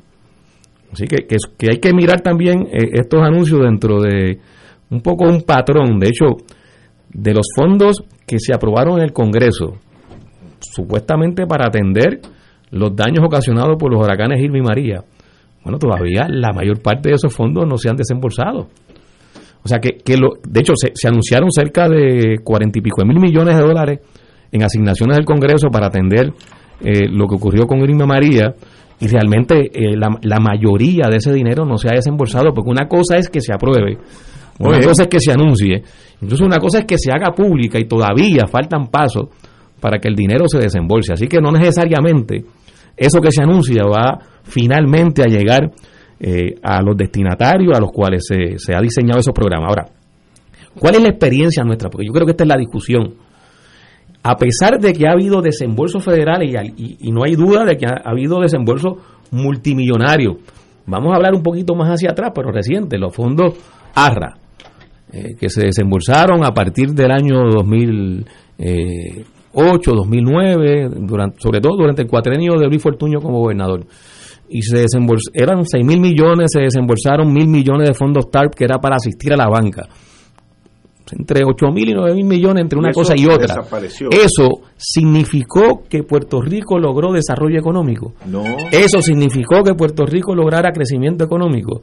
Eso significó que los trabajadores y trabajadoras en Puerto Rico eh, ganaran más del salario mínimo eh, de entonces. No, eso ha significado que hayamos podido vencer lo que es un problema endémico, la tasa de participación laboral en Puerto Rico, que no es otra cosa que nosotros estamos con las tasas de participación laboral más bajas en el mundo. Eh, o sea, ha resuelto el anuncio de esos fondos federales los problemas estructurales de la economía de Puerto Rico. No, porque eso no resuelve los problemas fundamentales. Eh, eso se convierte en una especie de dependencia y la dependencia convertida en política es lo más, eh, es la antítesis del desarrollo económico, porque no permite el desarrollo económico. Ningún país se desarrolla sobre la base de depender de transferencia o de, o de asistencia, eh, de fondos, vengan de donde vengan. Tiene que generar su economía, la capacidad de producir la riqueza que le permita entonces sí atender sus necesidades a base de lo que son los recursos económicos que un modelo económico puede producir y que puede generar en ese sentido ingreso, empleo y la participación de la mayor cantidad de la población en condiciones de trabajar en el mercado de empleo y de la economía. Pregunta, me, dice aquí un amigo, el puertorriqueño promedio, si tú vas y coges el primero que aparezca aquí fuera de la estación, ¿está incómodo con la presencia de Estados Unidos en Puerto Rico? Mi contestación es no. Yo, yo lo siento, aquí no hay un ambiente de, de cambio inminente, de tenemos que cambiar, ¿sabe? Eso no es. ve- Vete a Plaza de las Américas, coge las primeras 10 personas que tú veas, pregúntale si están incómodos, si, si se sienten oprimidos. Eso no es cierto en la Puerto Rico. Ah, que hay pobreza, que el hijo se tuvo que ir a vivir a, a Kentucky. En el caso mío, mis cuatro hijos, a cuatro estados diferentes. Pues puede ser una... rela- Pero eso es abstracto, es más difícil Bueno, eh, claramente, personalmente. Pero es, que, pero es que claramente el- el- los procesos de comprensión y de toma de conciencia sobre situaciones como la que estamos discutiendo, la, la situación de subordinación colonial de Puerto Rico a Estados Unidos, esos procesos toman tiempo eh, y adquieren distintos niveles de conciencia. Eh, ahora, sí hay unos asuntos donde se evidencia que los puertorriqueños no negocian su identidad. Eso es cierto, eso es verdad. No negocian su identidad. Estipulado, eso no hay ni que hablar. Eso es algo aparte, claro. Eso, eso está y, aquí. y a pesar de que ha habido un intento por destruir esa identidad. Pero está- desde y- que desde que nos invadieron, desde que nos invadieron hubo el intento de destruir nuestra identidad. Y los puertorriqueños y puertorriqueños la hemos defendido y la hemos defendido contra un tribunal federal que también persiguió a puertorriqueños y puertorriqueñas por defender la bandera de Puerto Rico. Eso es La bandera que ahora Todo eso es que, la- históricamente. que ahora es nuestra bandera, que ahora es nuestra bandera. Pero las igual, han cambiado. igual, ¿sabes? claro, pero cambió porque se luchó, no porque se cruzaron de brazos y nos quedamos esperando, No, no, la- sino porque se luchó. La bandera existe por el Estado Libre Asociado. No, es no, legal no. por eso. No, no, existía Es- antes. No, es no, legal por eso. No, no, el, el, el Estado Libre Asociado y el Partido Popular No que no existía, la, adoptan, pero esa era la bandera de los nacionalistas y Yo no sé, pero lo que lo legaliza. Ok, es- pero- no, pero- no 52. tuvi- claro, y tuvieron que legalizarla ante el hecho de que había un reconocimiento que- general del país sobre esa bandera. Pero además de la bandera, el idioma, ¿por qué hablamos aquí en español? ¿Por qué este programa es en español? De hecho, ¿por qué los estadistas, los que quieren ser estados, no hacen programas en inglés? serio, yo me lo ¿Ah? todo. ¿Por qué? Bueno, porque e- esos son de los elementos que han definido nuestra identidad y que no son negociables. Tú quieres. Ahora, si tú me estás planteando, que yo creo que la, la pregunta obviamente eh, es legítima, pero es la, es la pregunta que también eh, con frecuencia se nos hace a los independentistas. Oye, la mayoría de los puertorriqueños son independentistas, pues claro que no.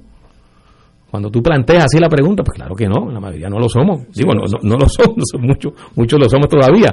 Eh, pero están los elementos para que lo sean. Sí, eso es- están los elementos para que lo sean. estipulado eso, eso Eh, y y ha venido, han venido ocurriendo eventos donde cuando se plantea un asunto que requiere nosotros ponernos en función de Puerto Rico, aunque eso implique ponernos contra Estados Unidos, ¿qué hemos hecho? Nos hemos puesto en función de Puerto Rico contra Estados Unidos. Eso fue Vieques. Bien. Eso fue Vieques. Y nos amenazaron, porque no, no olvidemos que cuando la lucha por sacar la Marina de Guerra de Estados Unidos de Vieques, hubo congresistas, me acuerdo el apellido de uno de ellos, Inhofe o Inhofe, Inhofe. no sé cómo se pronuncia, Eh. que planteaba que se, que se eliminaran los fondos federales para Puerto Rico, Sí. si los puertorriqueños seguíamos insistiendo en que se fuera la Marina de Vieques. Bueno, pues se fue la Marina de Vieques. Y nos colocamos frente a Estados Unidos y ahí tomamos posición. Yo creo que esos son elementos de conciencia, de una identidad, de que somos una nación, que tenemos nuestros propios intereses, que tenemos nuestras cosas, nuestras querencias que queremos defender y proteger. Eh, y todavía falta, desde luego, avanzar más en esa comprensión y yo creo que por ahí vamos. Hay, eh, eh, decía que el, el evento de Vieques es uno de ellos, pero bueno, las elecciones pasadas, eh, ahí hay unos signos importantes de lo que fue el resultado No, electoral Hay un signo de deterioro de los partidos clásicos. y de aumento Obvio. entonces y de, De- aumento de otras- otras Claro, opciones. y esa y esas otras opciones son opciones donde principalmente eh, están incorporadas a ellas los sectores independentistas así que, que son que- que la- las cosas no cambian de un día para otro Eh, eh. no se dan de la noche a la mañana pero sí hay una tendencia que es la que uno a- a- apuesta y es la que uno eh, eh, fomenta de que ese proceso de comprensión de una realidad nos vaya llevando eventualmente a que ese cobro de conciencia por todos y todas nosotros en Puerto Rico eh, nos lleve a la necesidad de reclamar lo que es además un derecho que es el derecho Muy bien, a pero- la libre determinación pero- a la independencia pero es que es a lo que han llegado la mayoría de los países del mundo Pero es una colonia 195 países disímil a las anteriores. Ahora, ahora me recordé, me mandaron. Ignacio, mensaje. lo es en unas cosas. Yo no, yo no te discuto, no te discuto que lo es en unas cosas, en otras es igual. Pero mira, Lo, lo es en unas cosas en el sentido, digo, no lo es en unas cosas en el sentido de que estamos ante un imperio que nosotros somos colonias de un imperio que está en su nivel de mayor apogeo, aunque empieza ya a dar signos Eh, pero- de declive, ¿verdad? No, no nosotros no somos Angola que era colonia Mozambique. del imperio portugués en su etapa de decadencia. Ni las 13 colonias tampoco. Mira, mira. Bueno, las 13 colonias, eh, todavía Inglaterra eh, cambiaba por su pero- respeto. ok, pero mira, Este, mira, y mira, aún así se enfrentaron las 13 mira, colonias al poder Estado dijiste de, Inglaterra. Del dinero que, que Estados Unidos envía, no envía, que si llegan, que si no llegan. Con la suerte mía, en medio de la pandemia, eh, se daña mi único televisor que yo tengo en casa, que no era muy grande, era un- de dos pies y medio, etcétera. Y yo que puedo comprar en el PX, pero digo, "Hombre, este, esta- este ya murió, y voy al PX. No había televisores, porque en eso llegó los primeros dineros que se dieron. Y todo el mundo, que yo creo que es un error bárbaro, como los locos, y la muchacha que atiende allí, eh, que es la, la jefa del PX, me dice, este, ella me llama por mi rango, capitán, se llevaron todo. No, no quedó en un televisor, aún aquellos que estaban fuera de las cajas. Pues eso no es un síntoma del imperio clásico, de las colonias pobres tratando de superarse. ¿Cómo es que, que se volvieron locos? Entonces yo tuve, después de buscar, tuve que ir a Fort Buchanan y había un televisor, el único que daba era el triple a lo que yo necesitaba, porque mi cuarto es chiquito, entonces ahora tengo un televisor que si lo prendo puedo coger son tan de, la radiación que me da, ¿sabes? Pero eso es un indicio que esto no es una colonia tipo Angola, Mozambique, este, el Congo belga, porque qué clase de problema que se fueron todos los televisores porque Estados Unidos mandó un dinero y los puertorriqueños mal utilizaron, lo vieron como una forma de que bueno, esto es un regalo, vamos a comprar un televisor. Y se acabaron los televisores en el pie, en los dos. Es difícil ser independentista, más difícil que en el caso de Angola, que era obvio. había Si yo fuera angoleño, no había 100% de angoleños, nunca hay 100. Debe haber un 90. Los otros 10 estaban con, con los portugueses. Es que es más difícil, porque como tú dices, el imperio está en su apogeo, sobra el dinero para todo el mundo, las vacunas, etcétera. Entonces, ¿cómo uno echa para adelante? Pues echarán, yo estoy seguro que echarán, pero no, no, no es fácil. Pero a mi opinión primaria tampoco es que Estados Unidos es el centro de toda la maldad del mundo. Eso tampoco, eso es una exageración. Hay mucha gente aquí que han, han sido tan oprimida por el sistema, este, que entonces tienen esos odios. Y eso hace más daño porque entonces la derecha dice, espérate, con esa gente tú no puedes manejarlo. Hay que mantenerlo a raya porque nos van a matar a todos.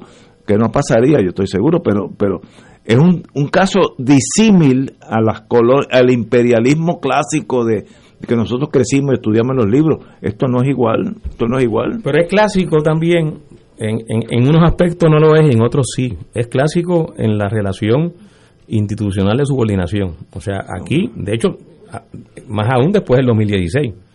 O sea, aquí hay una No, intervención es directa. directo, no, Así que en ese sentido es clásico. Es clásico en el sentido de que esto es un enclave que le rinde unos grandes beneficios económicos a Estados Unidos es el que manda aquí. y, y es un enclave económico que le rinde grandes beneficios. O sea, las ganancias de las empresas norteamericanas principalmente, establecidas en Puerto Rico, en los pasados 10 años, ascienden de forma agregada en cerca de 330 mil millones de dólares.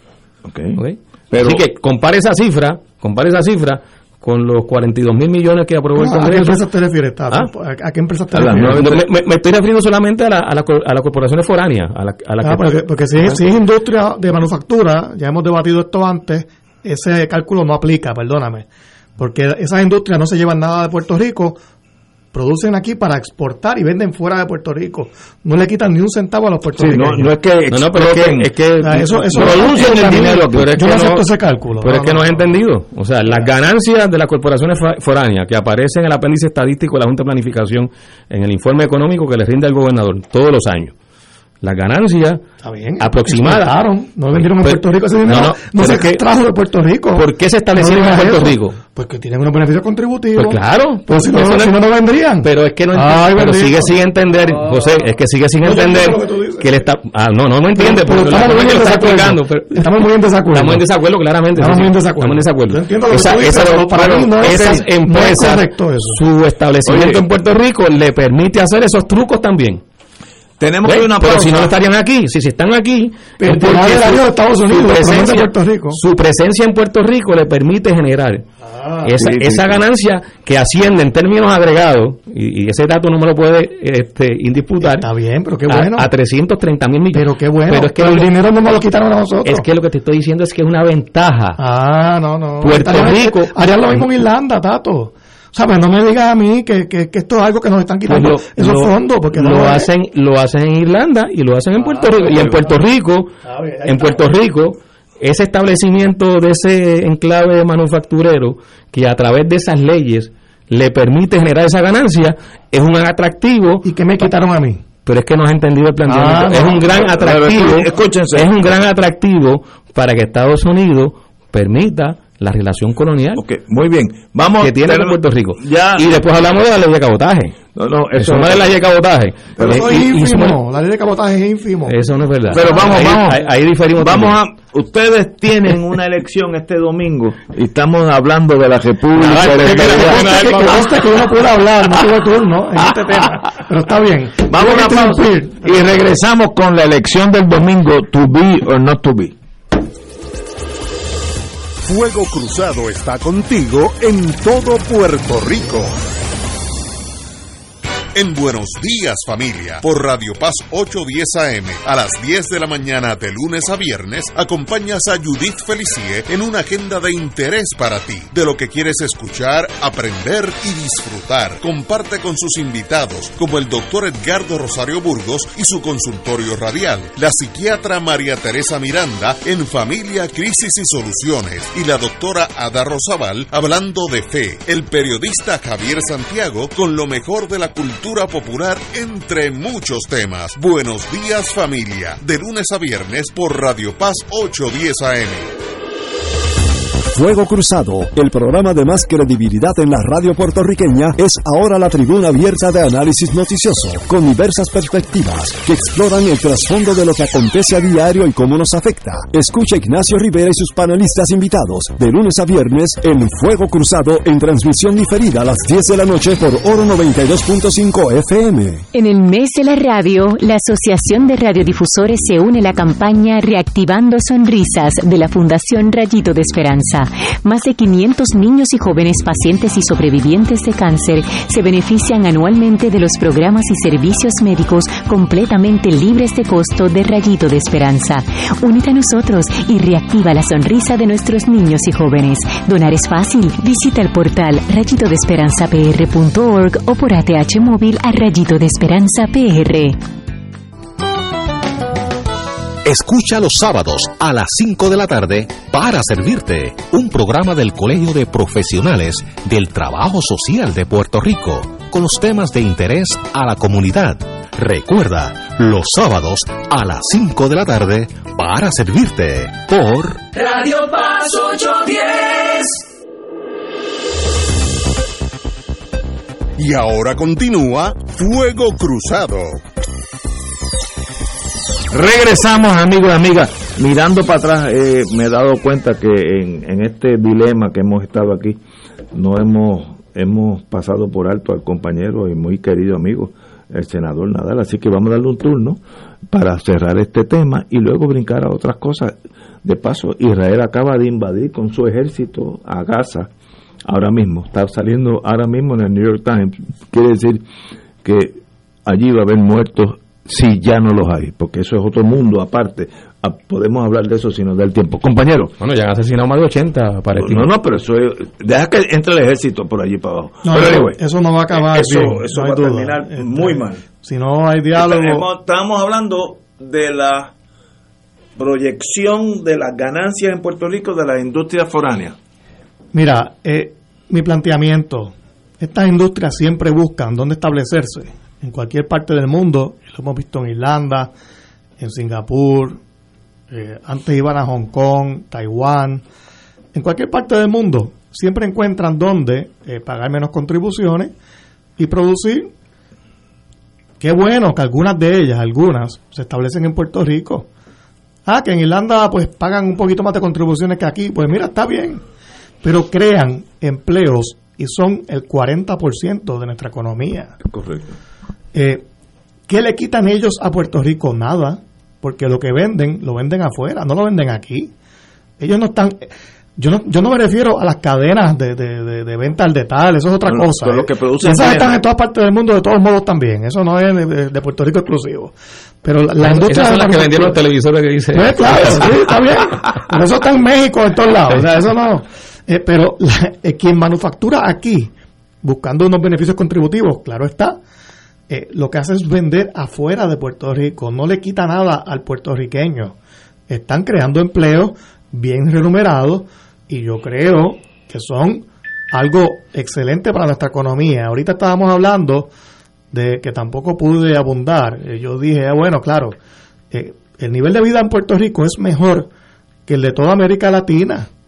Y uno busca los datos del Banco Mundial, de la Organización de, de- Comercio eh, de, de- la ONU, eh, y están ahí los datos. Ah, que hay excepciones en el Caribe, Barbados, que yo no quería menospreciar a Barbados por ser una isla pequeña.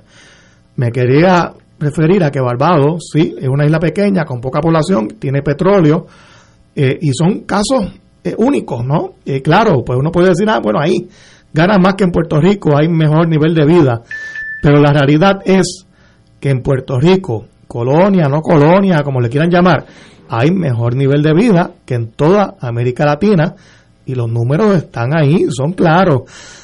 Yo no estoy diciendo que los fondos federales son la salvación absoluta, las economías no pueden depender de eso. Eh, eh, eh, la estabilidad, de hecho, la estabilidad no es un modelo económico, es un modelo político. Y lo digo porque los fondos federales no pueden ser de lo que dependamos, pero no hay duda de que hay unos beneficios para Puerto Rico de esos fondos federales.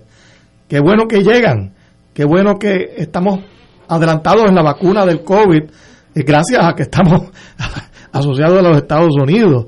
Qué bueno que los pequeños comerciantes, las personas desempleadas están recibiendo esas ayudas. Eso es un beneficio de la relación política que tenemos. Eh, ah, que tenemos que tener una economía propia eh, mayor, eh, más, más independiente, por decir, eh, una mejor educación. Pues esas cosas se pueden hacer ya, pero no hay política pública coherente de desarrollo económico, educativa, y a veces yo siento que, que le echamos la culpa pues a la colonia, al estatus, pero nunca a nosotros mismos. Es como si hay un ente siempre malévolo externo que provoca todo en Puerto Rico, pero nunca la culpa es nuestra. Hoy podríamos tener una mejor política educativa y no existe. Eh, ¿Quién endeudó a Puerto Rico? Pues na- nadie nos puso una pistola en la cabeza para pedirle prestado a Wall Street. Fueron gobernantes electos por nosotros que administraron mal. Y había acceso al mercado porque había confianza en Puerto Rico y nos prestaron mucho. No estoy eximiendo de responsabilidad a los fondos que nos prestaron dinero. Debieron indagar mejor sobre la situación de Puerto Rico. Debieron darse cuenta que aquí a lo mejor las proyecciones se estaban exagerando, pero la culpa fundamental es de nosotros mismos. Y, y a mí, a ver, pues lo que me molesta es que siempre se busca un chivo expiatorio, sea el estatus, sea lo que sea, pero nunca, siempre la culpa es ajena. Y no puede ser así, tenemos que asumir la responsabilidad nosotros. Y si queremos ser independientes, más aún, tenemos que asumir las responsabilidades, pero no lo hacemos cuando podemos hacer muchas otras cosas. Señores, vamos a terminar con La, este tema. la culpa es del esclavo, no del amo. En resumen, lo que nos está planteando No, bueno, ah, puede creo que, que esa línea de pero, pero es que estamos no- ahí mismo, eso podemos no estar se aquí- corresponde con la vamos a estar aquí tres meses, vamos aquí tres meses y vamos a llegar ahora. Eh, lo que está pasando ahora mismo, antes de brincar a lo más que nos toca a nosotros, estoy leyendo el New York Times, no está claro si lo- el ejército israelita incursionó en Gaza con una misión limitada a destruir las bases de cohetes o a matar los líderes de Hamas. Eh, o si es un full-fledged invasion, una invasión completa a Gaza. Otra palabra, aquello se está poniendo bien difícil. La, la historia, aquellos que conocemos un poquito de la historia de Israel y Palestina, sabemos que allí no hay middle ground, no hay diálogo, es fuerza con fuerza y me da la impresión que lo que va a pasar allí es muy trágico para los dos bandos, porque palestinos van a morir, son los, los menos em, militarizados, pero también morirán hijos de Israel, soldados, etcétera, que también están empezando a vivir. Así que nadie gana de esas incursiones. Ahora, si ya entró en Gaza, el ejército es con una misión, no es al diálogo, esto no son los Estados Unidos, esto es otro mundo donde la fuerza bruta es la que impera. Pasemos ese tema porque no creo que podamos hacer nada en torno al Middle East. Este domingo hay una, una elección para nombrar, yo le llamo los embajadores de la estadidad, seis de ellos, creo que son cuatro y dos, cuatro al, a la Cámara y dos al Senado, que serán nuestros representantes, yo creo que el nombre de cabildero es mal usado, pero nuestros representantes de Puerto Rico para mover a la, estadidad hacia, uh, para mover a Puerto Rico hacia la estadidad. Hay el factor que de momento sale de la esquina izquierda, es que el pasado gobernador, quien fue eh, forzado a renunciar a Puerto Rico, ahora es un candidato right-in que puede escribir su nombre en la columna a la derecha este, este domingo. ¿Ganará o no, no ganará? No sé. Pero aquí hay varias, una novela de varios pisos. Eh, vamos a hablar primero, ¿qué ustedes creen de esta elección de cabildero o representante de la estadidad? ¿Qué valor tiene? Y el factor Rosellito, que creo que es un, en inglés se dice spoiler, uno que daña la, la ecuación. Compañero. Yo creo que con el pasar de los días, desde el 3 de noviembre hacia acá, el hecho de que el 48% del electorado se abstuviera y que el tal 52% de respaldo al sí se reduce a un 27, un 28% del electorado. Luego de la movida eh, oportunista de la legislatura derrotada que en diciembre impone eh, toda una serie de situaciones alrededor de esta llamada elección del fin de semana, luego de la insistencia a través de los medios que ha habido del desperdicio de dinero en medio de la situación económica del país, de los salarios exorbitantes que recibirían esas personas para ir a hacer prácticamente nada allí. Creo que después de todo ese proceso, donde lo último que ha sucedido es que los dirigentes del PNP se están atacando entre sí y,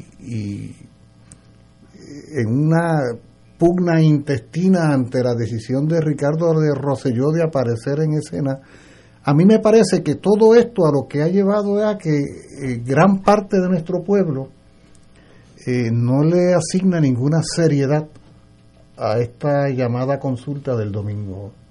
A mí me parece que, eh, que lo que hay es una comprensión de que es una farsa, de que es una mentira, de que es una actitud obstinada del sector anexionista cada vez más se percibe el hecho de que esto no es una gestión del interés del país, sino que es del interés de una fracción del país minoritaria que quiere por sobre toda la voluntad del pueblo imponer su criterio, haciendo uso de los dineros del pueblo y pretendiendo legitimar una consulta espúrea, de forma tal que eh, siento que lo que va a suceder el domingo, ellos mismos, ellos mismos reconocen que no va a gozar del respaldo ni siquiera de sus seguidores. Yo escuchaba a una figura tan indiscutiblemente leal a la anexión como Kenneth McClintock Hernández eh, cuando venía hacia la estación esta tarde, donde él al ser preguntado por una periodista, decía que él pensaba que la cifra de participación rondaría las 50 mil personas. Por ahí va. Aproximadamente. Por ahí, yo creo que también.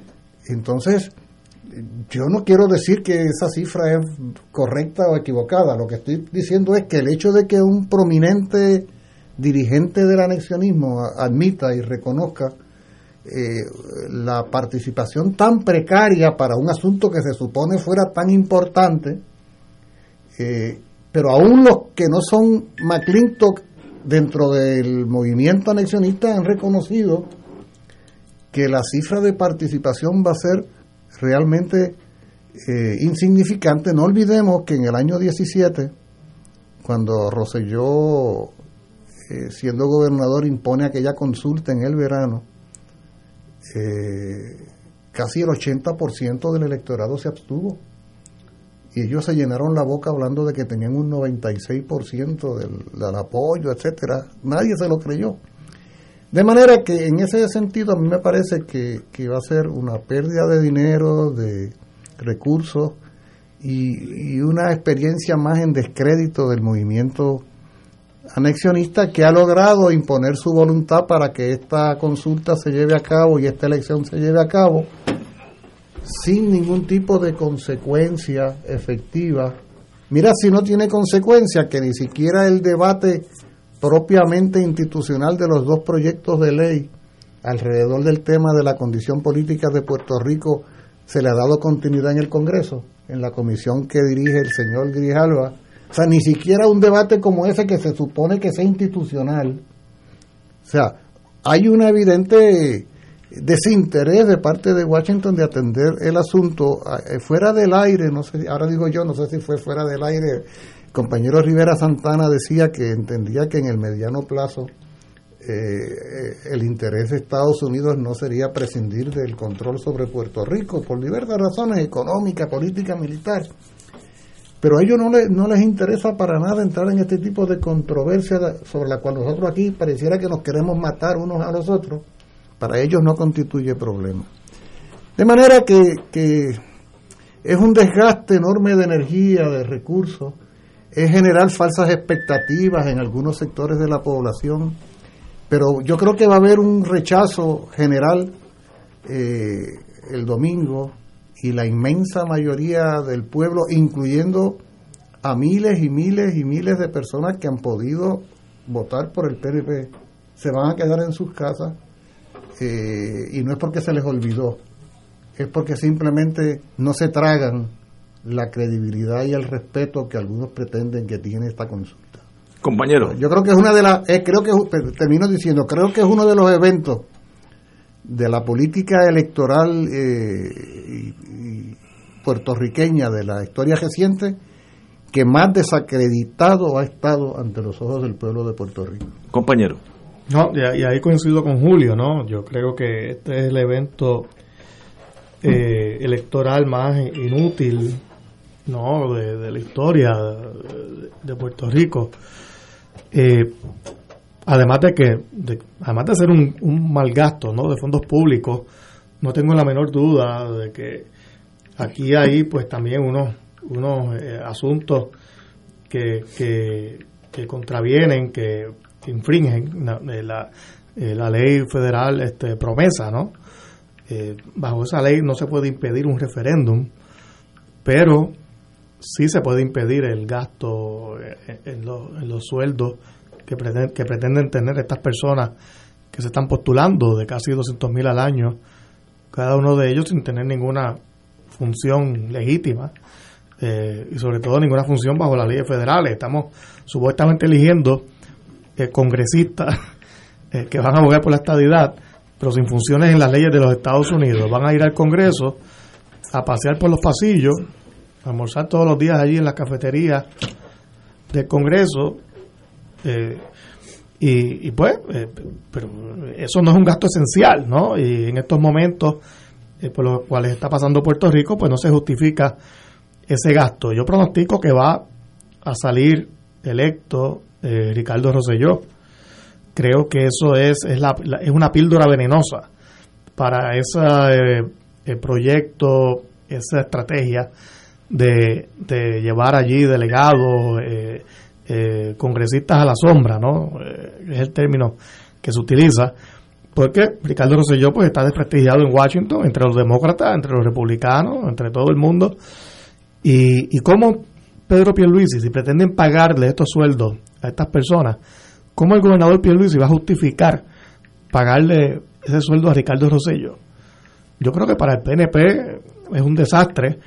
Yo que no creo pues eh, en ese proceso, pues pues está bien que voten por Ricardo Rosselló, se van a acabar de desprestigiar. O sea, yo, en ese, en ese caso, bien, bienvenidos por eso. Pero eh, creo que es un mal gasto de fondos públicos, no pronostico que vaya a votar mucha gente. Si van a votar 30 mil, 40 mil personas, es mucho. Y, y lo peor de todo, Ignacio, mira el problema, el domingo entonces ahí ley seca. Eh, no me digas sí, eso. porque hay una votación. La vida no es perfecta. La vida no la, es la gente perfecta. no- ni- ni- los comerciantes no saben eso. Nadie lo sabe. Nadie lo sabe. Ni le hagan caso. O sea, hombre. que, o sea que va a haber un aumento extraordinario de la venta de Mañana. licores Mañana mañana. el, el día antes. No, no, mira, además de lo que ha dicho Julio y José Nadal, este, yo pienso que este evento realmente para el PNP eh, apunta todo a que le va a salir el tiro por la culata. O sea, esto lejos de lograr significar un avance en lo que es sus esfuerzos para seguir con, con, con la, la idea de que Estados Unidos eh, convierta a Puerto Rico en un Estado. Yo creo que esto lo que va a hacer es, va a representar un retroceso, porque el hecho, como parece que va a ocurrir, que Ricky Rosselló salga, eh, realmente eso eh, se convierte en un mentiz ante lo que son los objetivos, por lo menos que ellos están alegando que van a cumplir estas personas que van a ir al Congreso. Entonces, la persona que fue expulsada de la gobernación de Puerto Rico por el pueblo puertorriqueño movilizado es la que va a representar los esfuerzos del sector estadista en el Congreso. O sea, co- ¿y ¿quién puede pensar que eso resulte positivo para el movimiento estadista? Yo creo que, que aquí eh, va a salir golpeado no solo eh, el movimiento estadista, sino Pedro Pierluisi como gobernador, porque además, eh, tú lo planteabas ahora, José, o sea, ¿cómo Pierluisi va a justificar que se le pague un salario a una persona que fue eh, sacada de la gobernación de Puerto Rico? Pues, y, y, el pueblo no solo lo exigió, sino que él tuvo finalmente que renunciar y coger la jugilanga, porque Ricky Rosselló se tuvo que ir de Puerto Rico. Entonces yo creo que eh, están lo- los elementos para, para que el resultado final sea claramente, desde mi punto de vista, una derrota eh, para el PNP en, en sus esfuerzos por tratar de avanzar algo, si algo, dentro del Congreso de Estados Unidos con el tema, con el tema de la estadidad. Han hecho unas movidas este, recientemente, digo, en las últimas horas, eh, los comisionados electorales del PNP para que se reduzca el universo electoral. De modo que el resultado, cuando se saque el por ciento, no parezca, o sea, no, o no se saque el por ciento con los 2.300.000 electores y se saque con un universo más pequeño de electores, para tratar entonces de que ese por ciento no sea tan minúsculo. Para jugar Pero como quiera va a ser minúsculo, claro. demagógicamente Pero de todas formas, claro, eh, Pero si 50, vamos- si vamos a los números totales, como pues, quiera, aunque eso lo- no miente, ¿no? claro, o sea, lo- los números van a ser irrefutables en el sentido de que va a ser una pobre participación y esas personas no van a tener realmente eh, ningún mandato ni ninguna autoridad para hablar a nombre de nada que no sea de, de ellos mismos. En un ambiente en Estados Unidos, particularmente en el Congreso, donde aumentan las voces eh, planteando de que aguanten esa petición de estadidad que por aquí no es. Bueno, eh, Para Washington. Washington está teniendo problemas. Para Que, Washington. que, que, que obtuva- obtuvieron un 80% del voto a favor de la estadidad. Ahora, hay, hablando en lo que, que tratando de entender políticamente lo que cada cual hace en este país y lo que uno siente que debiera hacerse, esto es una gran lección, podemos anticiparlo, es la gran lección de pretender irse en la soledad a querer decir que representa a todo un país. Y tratar de hacer trampa. Ese- porque ese- el, el proyecto de esa ley que tú mencionaste, que lo apruebas en, en diciembre, eso fue una trampa. O sea, eso, eso fue una Buen artimaña. punto, punto, buen punto, O sea, la, la, la estadidad, la anexión de Puerto Rico, ninguno de nosotros tiene por qué no reconocer que es un planteamiento que goza de simpatía en sectores de la población puertorriqueña. Ah, no, no hay duda de eso. ¿no? O sea, forma parte del universo político de un país que no ha resuelto su condición política en el debate. Unos tenemos una opinión sobre la estadidad, otros tienen otra, pero forma parte de su universo. Y siempre forma parte de cualquier discusión. Siempre Por es un eso, elemento que está ahí en, entonces, cualquier, en cualquier lugar. ¿no? Pero igual, pero- oye, pero, pero, pero lo mismo podemos decir sobre el Estado Libre Asociado y cómo, aunque hay un debate que dice que cómo el ELA va a ser opción al ELA en una consulta, pero es cierto también que hay un sector de la población que respalda el ELA. O sea, tratando de entender el universo. Sí, el universo. claro, ¿no? Y hay un sector del pueblo de Puerto Rico que respalda una libre asociación con grandes poderes políticos distinta a lo que es el ELA hoy. Y hay un sector de la población que defiende la independencia para Puerto Rico. O sea, hay, hay un universo. Si aquí de veras, con toda sensatez y seriedad, aspiramos a que algún día podamos avanzar como pueblo en alguna dirección positiva, tenemos que empezar por reconocer que todas esas fuerzas y esas posiciones tienen que acomodarse alrededor de una mesa a diseñar una propuesta de país. El que se vaya por la soledad a querer abrir una brecha diciendo yo soy el pueblo de Puerto Rico, que es lo que han hecho ellos, Sí. mira, se estrella ante esa realidad. Todo lo que estoy diciendo, yo no estoy descubriendo el hilo negro, yo estoy hablando de la Asamblea de Estatus, yo estoy hablando de ese punto de encuentro que plantea el proyecto de ley radicado por las dos congresistas boricuas, que a su vez está precedido por todo un debate que se ha generado en este país desde los años 60 por lo menos. ¿Ah? Si no desde antes. Entonces, yo creo que puede ser una gran lección para cualquiera que en este país seriamente, seriamente quiera manejar el problema político eh, y social de Puerto Rico. Mira, ahí los tienen, los anexionistas en su obstinación, los anexionistas en su obsesión, los anexionistas en su tramposería, como decían por allá, Pero yo, ¿no? pero, pero yo diría en su más, manipulación. Yo diría más el PNP. eh, sobre todo Pues como el PNP, ¿no? ese, Que- ese, ese- hay muchos eleccionistas que no ese, el- ese instrumento ha pretendido hacer algo verdaderamente traicionero, que es pretender sustituir la voluntad del pueblo de Puerto Rico. Buen punto. Ahí, es, ahí es que está, ahí es que está el gran error político en pretender sustituir la voluntad de todo un pueblo, máxime cuando la propuesta que ellos hacen goza del desprecio de aquellos a quienes ellos van a pedir, que es el gobierno de Estados Unidos.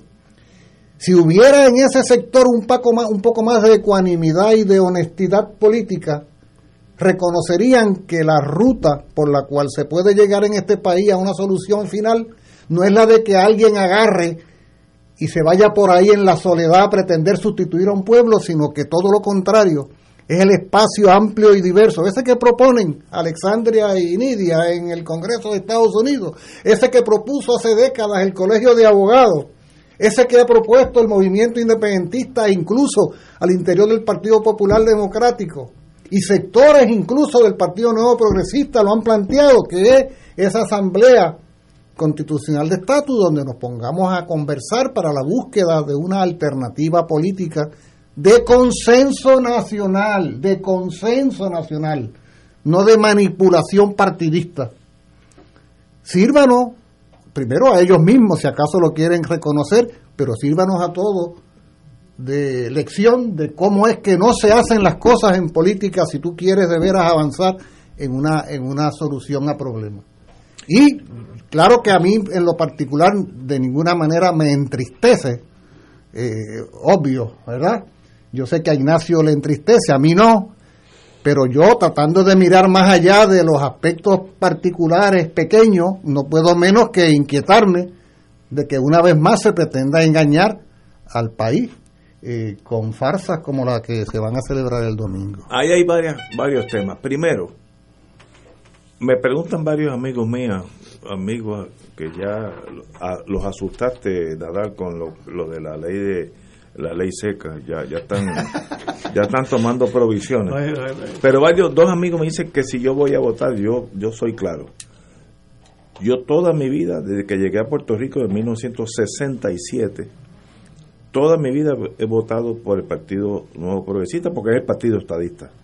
No me considero del Partido Nuevo, sino me considero estadista.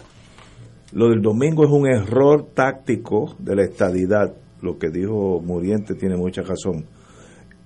Tú no llegas a la estadidad robándote la segunda base, bateando un cuadrangular con todos los otros partidos jugando en el juego. Así que tú llegas a los sitios. Y esto es una mamarrachada. Lo que yo viví veinte y pico de años en Washington DC, sé cómo funciona ese sistema. Esos seis señores que llegarán allá, señores o señoras, en realidad no van a conseguir absolutamente nada. Nada. Cuando digo nada es acento en la N, que, que me perdone Luz Nereida en mi, en mi español. Nada van a hacer. Por tanto, a la larga hace más daño que bien.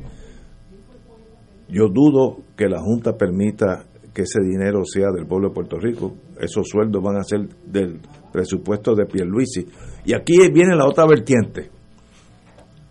Pierluisi puede ser el perdedor en esta jugada porque Rosellito está entrando en escena para derrocarlo en el 2004. Él no está... Rosellito, 24. 24.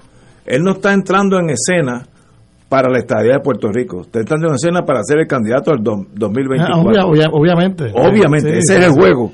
Así que aquí hay varias agendas donde se encubren con esta farsa de hacernos estada mandando seis señores allí que va a ser, como dije, yo viví veintipico años, tú tuviste también allá unos años. Eso no es así. Después que tú te reúnas una o dos veces con toda esa gente, no hay más nada que hablar. No, se puede llevar un flyer a la Un oficina. flyer, sí. O como, como hacían en otra gente, eh, se quedan en la cafetería y cuando viene el asistente del asistente, pues, ah, ¿cómo estás? ¿Cómo van las cosas? Y hablas así, pero una reunión formal, después que ya tú hayas expuesto tu punto, está de más, porque ese es un imperio donde hay agendas bien complejas. Así que yo, a mis amigos, yo no, el domingo voy a estar en casa, este, me daré mi coñacito, estaré con mi, mi esposo y mis tres gatos. Cómpralo desde ahora. No, desde ahora no, ya, ya- yo salgo de aquí. Pero tú mencionabas algo importante, este Ignacio. Eh, Esto puede representar un golpe eh, fuerte a Pierluisi. Sí, O sea, señor. El, el resultado. Y de esa recuerda- que es una ley de Wanda. Claro. De Wanda y Rivera Chats. Entonces Pierluisi la hereda. Pero la defiende. Y, y- y entonces cometió el error de defenderla. De defenderla. Claro, es un error táctico. Y Es esa es la petición Sí. presupuestaria a la Junta El para que que se puede perder aquí dinero. es si, si Rosellito vuelve y se entrona en el Partido Nuevo, el candidato en el 2004, 2024 va a ser Rosellito y no Pierluisi, que es fatal para la estabilidad en Puerto Rico, fatal. Pero con ese pensamiento noble y bonito, nos veremos. nos vemos mañana, amigos.